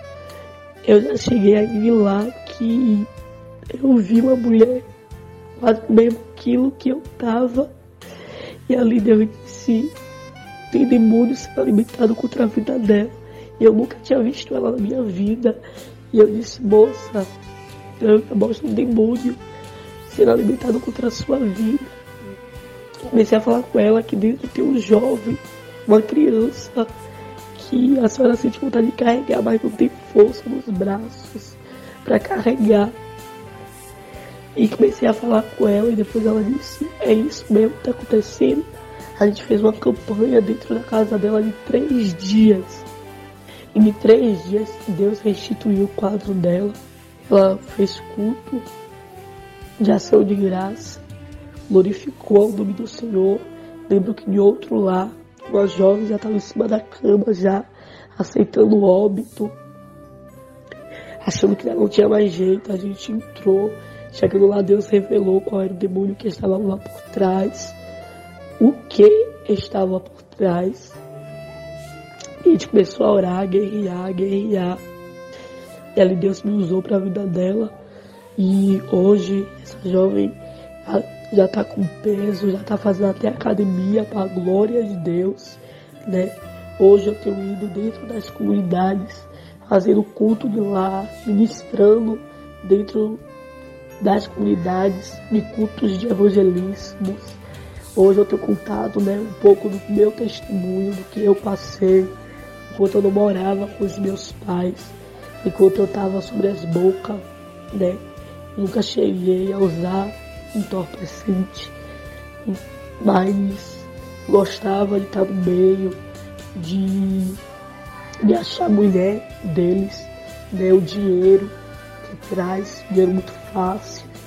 E hoje eu vou, eu ministro sobre a vida deles, eu oro pela vida deles, né? Para a glória de Deus. Uns já aceitaram a ser o Senhor, se renderam aos pés de Jesus. Eu glorifico a Deus, porque Deus tem feito abundantemente mais do que eu pensei que Ele faria, né? Através do que eu passei, Deus ali me deu estrutura para hoje eu abraçar mães que não têm estrutura de ver as tuas filhas, né? A filha que foi cuidada com amor, com sabedoria, com zelo, né? E uma boca atrás de um homem errado, tenho abraçado, tenho orado, tenho falo com elas o que Deus fez sobre a minha vida.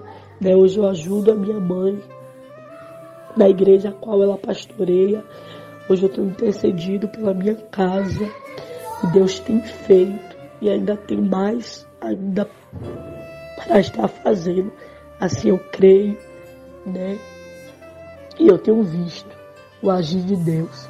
E hoje eu entendo porque Deus permitiu eu passar pelo pânico, pela loucura, pela depressão, eu secar, né? Eu ficar, porque eu fiquei com uma aparência pesada, feia, que quem olhava dizia, não é Jamile, né? A ponto dos jovens a qual eu andava, dizer, poxa, a Jamile estava melhor quando estava aqui com a gente, quando ela subia e descia com a gente.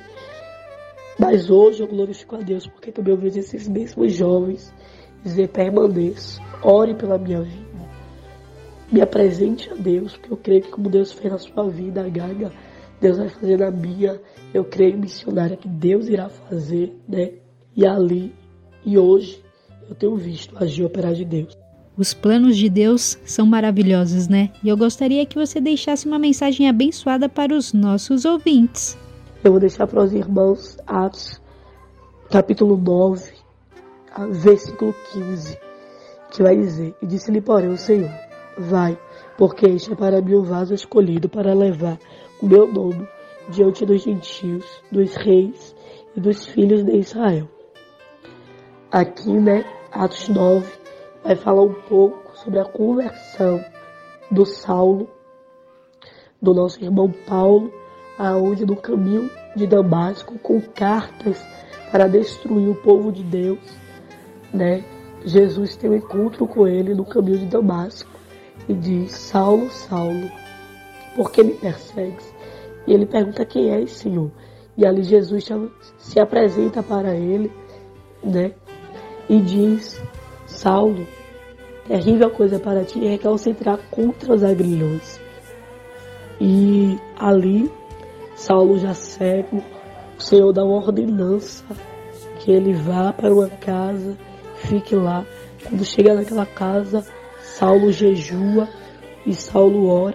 O Senhor dá uma visão a ele de Ananias entrando naquele lugar e através da vida de Ananias ele ficando curado. Mas quando o Senhor vai até Ananias, diz a ele, vai até Saulo, ele simplesmente quer relatar ao Senhor quem é Saulo. Ele diz, Senhor, mas é perseguidor, muito tenho ouvido falar deste. E ele é assim, né? E o Senhor diz a ele, vai porque para mim é vaso escolhido. Para quem olhava com os olhos não espirituais, mas os da terra, Saulo ele não era digno de carregar a presença de Deus. Saulo não era digno do Senhor ter um encontro com ele. Mas todavia o Senhor já tinha escrito a história dele. E já tinha escrito aquele momento a qual ele teria um encontro com o Senhor, a qual o perseguidor ia passar a ser perseguido por amor a Cristo. E muitas das vezes é assim conosco. A gente passa por jovens, por pessoas que a gente acha que não é digno de receber um abraço, de receber uma palavra, porque está perseguindo a igreja, ou até mesmo porque está fazendo algo ilícito que não agrada ao Senhor. Mas o Senhor, todavia, Ele sabe a quem Ele escolheu. Ele sabe o porquê Ele escolheu. Eu lembro que enquanto eu estava afastada dos caminhos do Senhor, tinha pessoas que, que passavam por mim e não me cumprimentavam, olhava com nojo, com desdenho. Tinha pessoas que diziam, não é a filha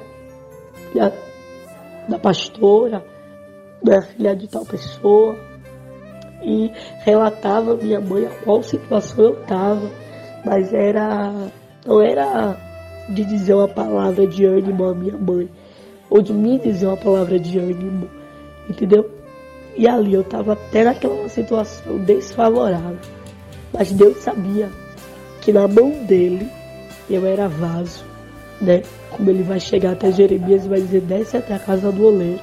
E lá Jeremias contempla o oleiro, né? Moldando um vaso. E o vaso se quebra na mão do oleiro, se, se desmancha na mão do oleiro.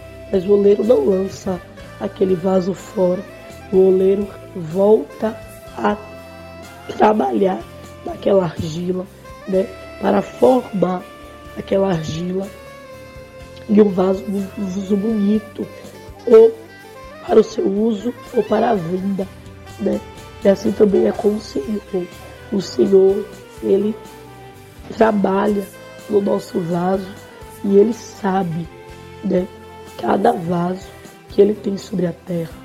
Ele sabe cada um que Ele chamou e escolheu, escolheu e chamou. A palavra vai dizer que não foi a gente que escolheu ao Senhor, mas foi o Senhor que, que nos escolheu, né?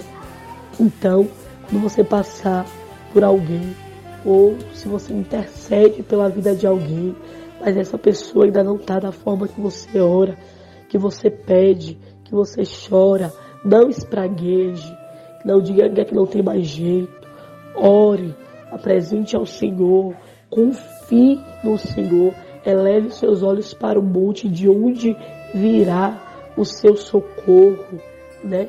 Porque quem era Saulo? Saulo era perseguidor, sem esperança para a igreja. Mas quando ele tem um encontro verdadeiro com o Pai, né?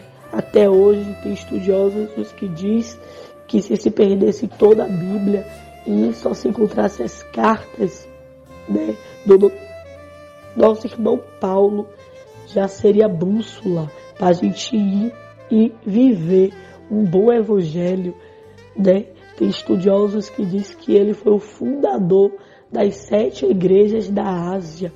Então, e intercessor, né? Que ele vai escrever o livro da carta aos Éfesos e ele vai dizer: Eu, Paulo, prisioneiro de Cristo, por esta causa, pela causa de Éfeso, né? Me coloco, me ponho de joelho então, quem hoje você olha, você ora, você chora e pensa que não tem mais jeito, na mão do seu Deus é um novo vaso. Na mão do seu Deus tem uma nova história a ser escrita. Não deixe de orar, persista. Se na sua rua tem alguém que não parece que vai dar um bom, né, um bom testemunho, ore, apresente ao Senhor, dê uma palavra de ânimo, convide para o culto, seja um Ananias na vida dessa, na vida dessa pessoa, mas não para simplesmente falar o que essa pessoa faz de errado, mas para orar, interceder, impor as mãos e profetizar libertação, cura, transformação que só o Espírito faz, porque todos pecaram e destituídos foram da glória de Deus. Mas Jesus morreu naquela cruz para a gente fazer parte dessa história, desse amor ágape. E João, lá no, no livro de João 3,16, vai dizer que ele amou o mundo de tal maneira que ele deu seu Filho unigênito para que todo aquele que nele crê não pereça, mas tenha vida eterna. Ele não amou só os evangélicos, só os certinhos, só os que andam reto, não. Ele amou o mundo de tal maneira. Se ele amou, ele conhecia o mundo e os habitantes que estavam no mundo. E ele sabia que era cada um. E ele sabia também o que ele iria fazer sobre a vida de cada um. Então, não julgue quem está no erro, não ame o pecado, mas ame o pecador, abrace, beije, né? ore, ministre sobre a vida e entregue na mão do Senhor, que o mais Ele fará. Amém? Amém, amém. Que mensagem poderosa. E eu já quero agradecer demais a sua participação aqui em nosso programa. Muito obrigada por compartilhar o seu testemunho. Foi um prazer conhecer um pouquinho da sua história. Que Deus continue abençoando demais a sua vida, a sua família e o seu ministério. Um beijo no coração e obrigada pela participação. Eu agradeço pela oportunidade de estar contando um pouquinho do meu testemunho e estar participando com vocês desse programa de rádio incrível, né? Muito obrigado a todos, obrigado pela oportunidade e obrigado pela participação. Que Deus abençoe cada um que está envolvido com essa equipe. Que Deus abençoe poderosamente, né? E leve vocês cada vez em níveis maiores e com mais ouvintes. Em nome de Jesus. E abençoe vocês muito, muito, muito mesmo.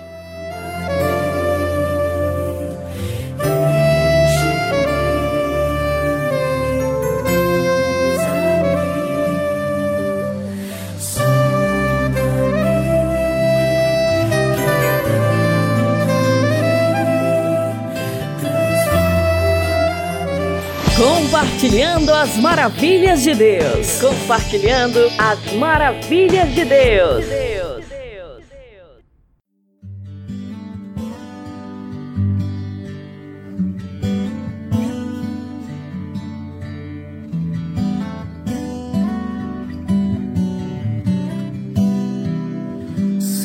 Chegou até aqui, você não pode parar. Se está cansado e ferido, Deus vai te restaurar. O que Deus preparou está perto de acontecer. Só respira fundo e não desista, que depois você vai entender. Espera só mais um pouquinho. Espera só mais um pouquinho. Nessa luta você não está sozinho. Nesse vale Deus vai passar contigo. Espera só mais um pouquinho. Espera só mais um pouquinho. Nessa luta você não está sozinho. Nesse vale Deus vai passar contigo. Se chegou até aqui, você não pode parar. Se está cansado e ferido, Deus vai te restaurar. O que Deus preparou está perto de acontecer. Só respira fundo e não desista que depois você vai entender. Espera só mais um pouquinho. Espera só mais um pouquinho. Nessa luta você não está sozinho. Nesse vale Deus vai passar contigo. Espera só mais um pouquinho. Espera só mais um pouquinho. Nessa luta você não está sozinho. Nesse vale Deus vai passar contigo. Vai valer a pena mesmo você confiar. A promessa que Deus fez se cumprirá.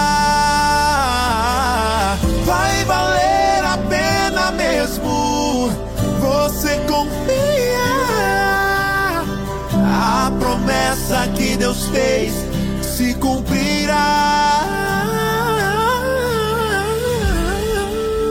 Espera só mais um pouquinho. Espera só mais um pouquinho. Nessa luta você não está sozinho. Nesse vale Deus vai passar contigo. Espera só mais um pouquinho. Espera só mais um pouquinho. Nessa luta você não está sozinho.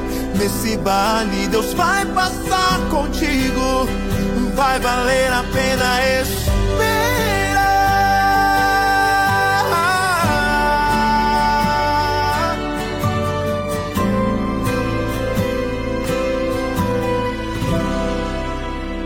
Vai valer a pena esperar.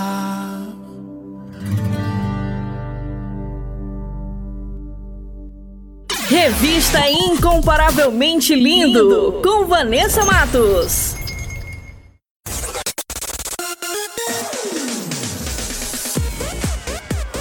E o nosso programa está quase chegando ao fim, mas antes vou revelar as respostas do nosso quiz bíblico. Solta aí em 3, 2, 1. Quiz Bíblico. Quiz, bíblico. Com Vanessa Matos.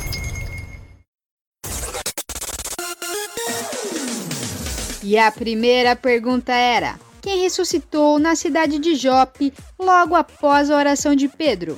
E a alternativa correta é a letra C, Tabita. E a segunda pergunta era: quem traiu Sansão? E a alternativa correta é a letra B, Dalila. E a terceira e última pergunta era: a quem Jesus disse: Ninguém pode ver o reino de Deus se não nascer de novo? E a alternativa correta é a letra A, Nicodemos. E para quem acertou, meus parabéns, e para quem não acertou, semana que vem tem mais.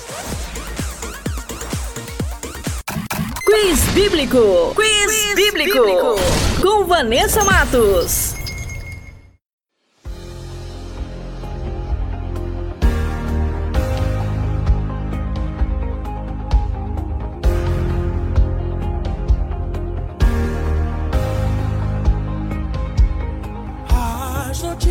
As manchetes dos jornais estão mostrando quão próximo está o dia que ele está voltando. Não sei qual é o dia ou a hora, mas eu sei que ele vai voltar.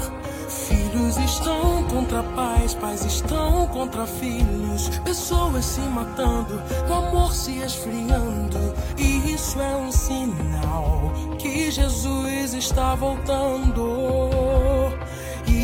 A guerra só aumenta por causa de poder. Pessoas na igreja que estão a se perder. Mas agora eu vou contar como naquele grande dia vai acontecer. O céu vai se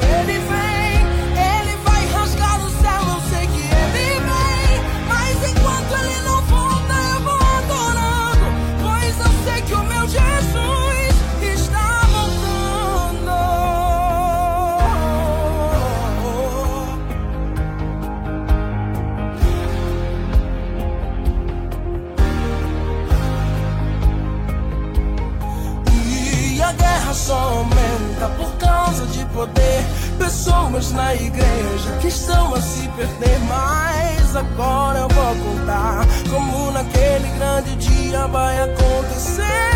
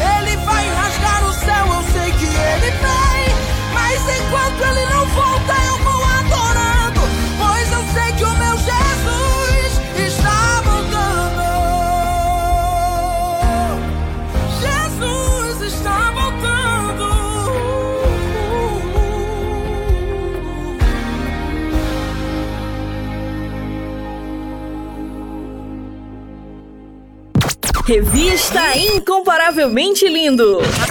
A apresentação: Vanessa Matos.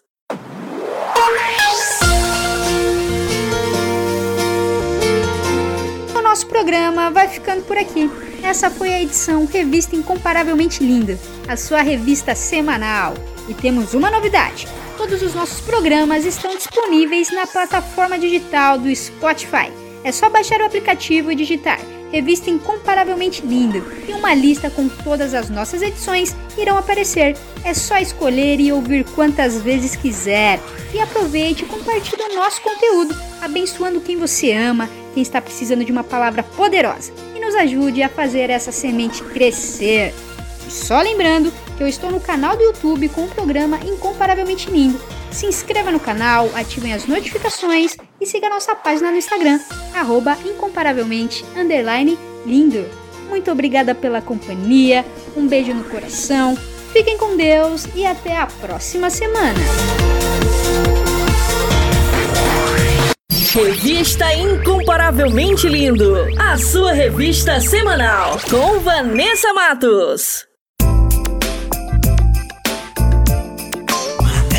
FM.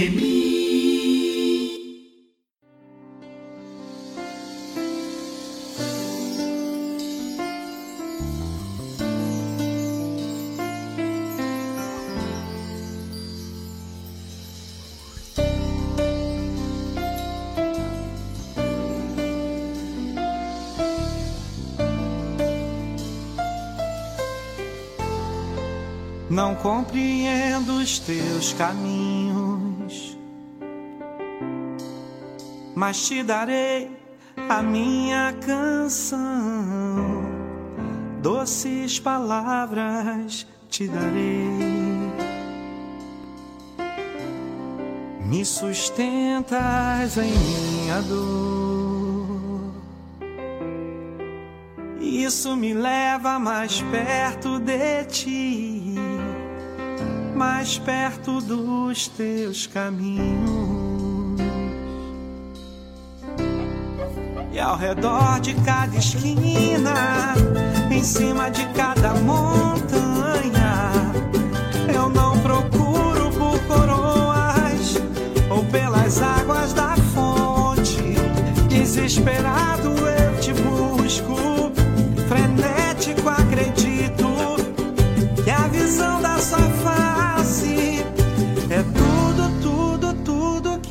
preciso. E te direi que vai valer a pena.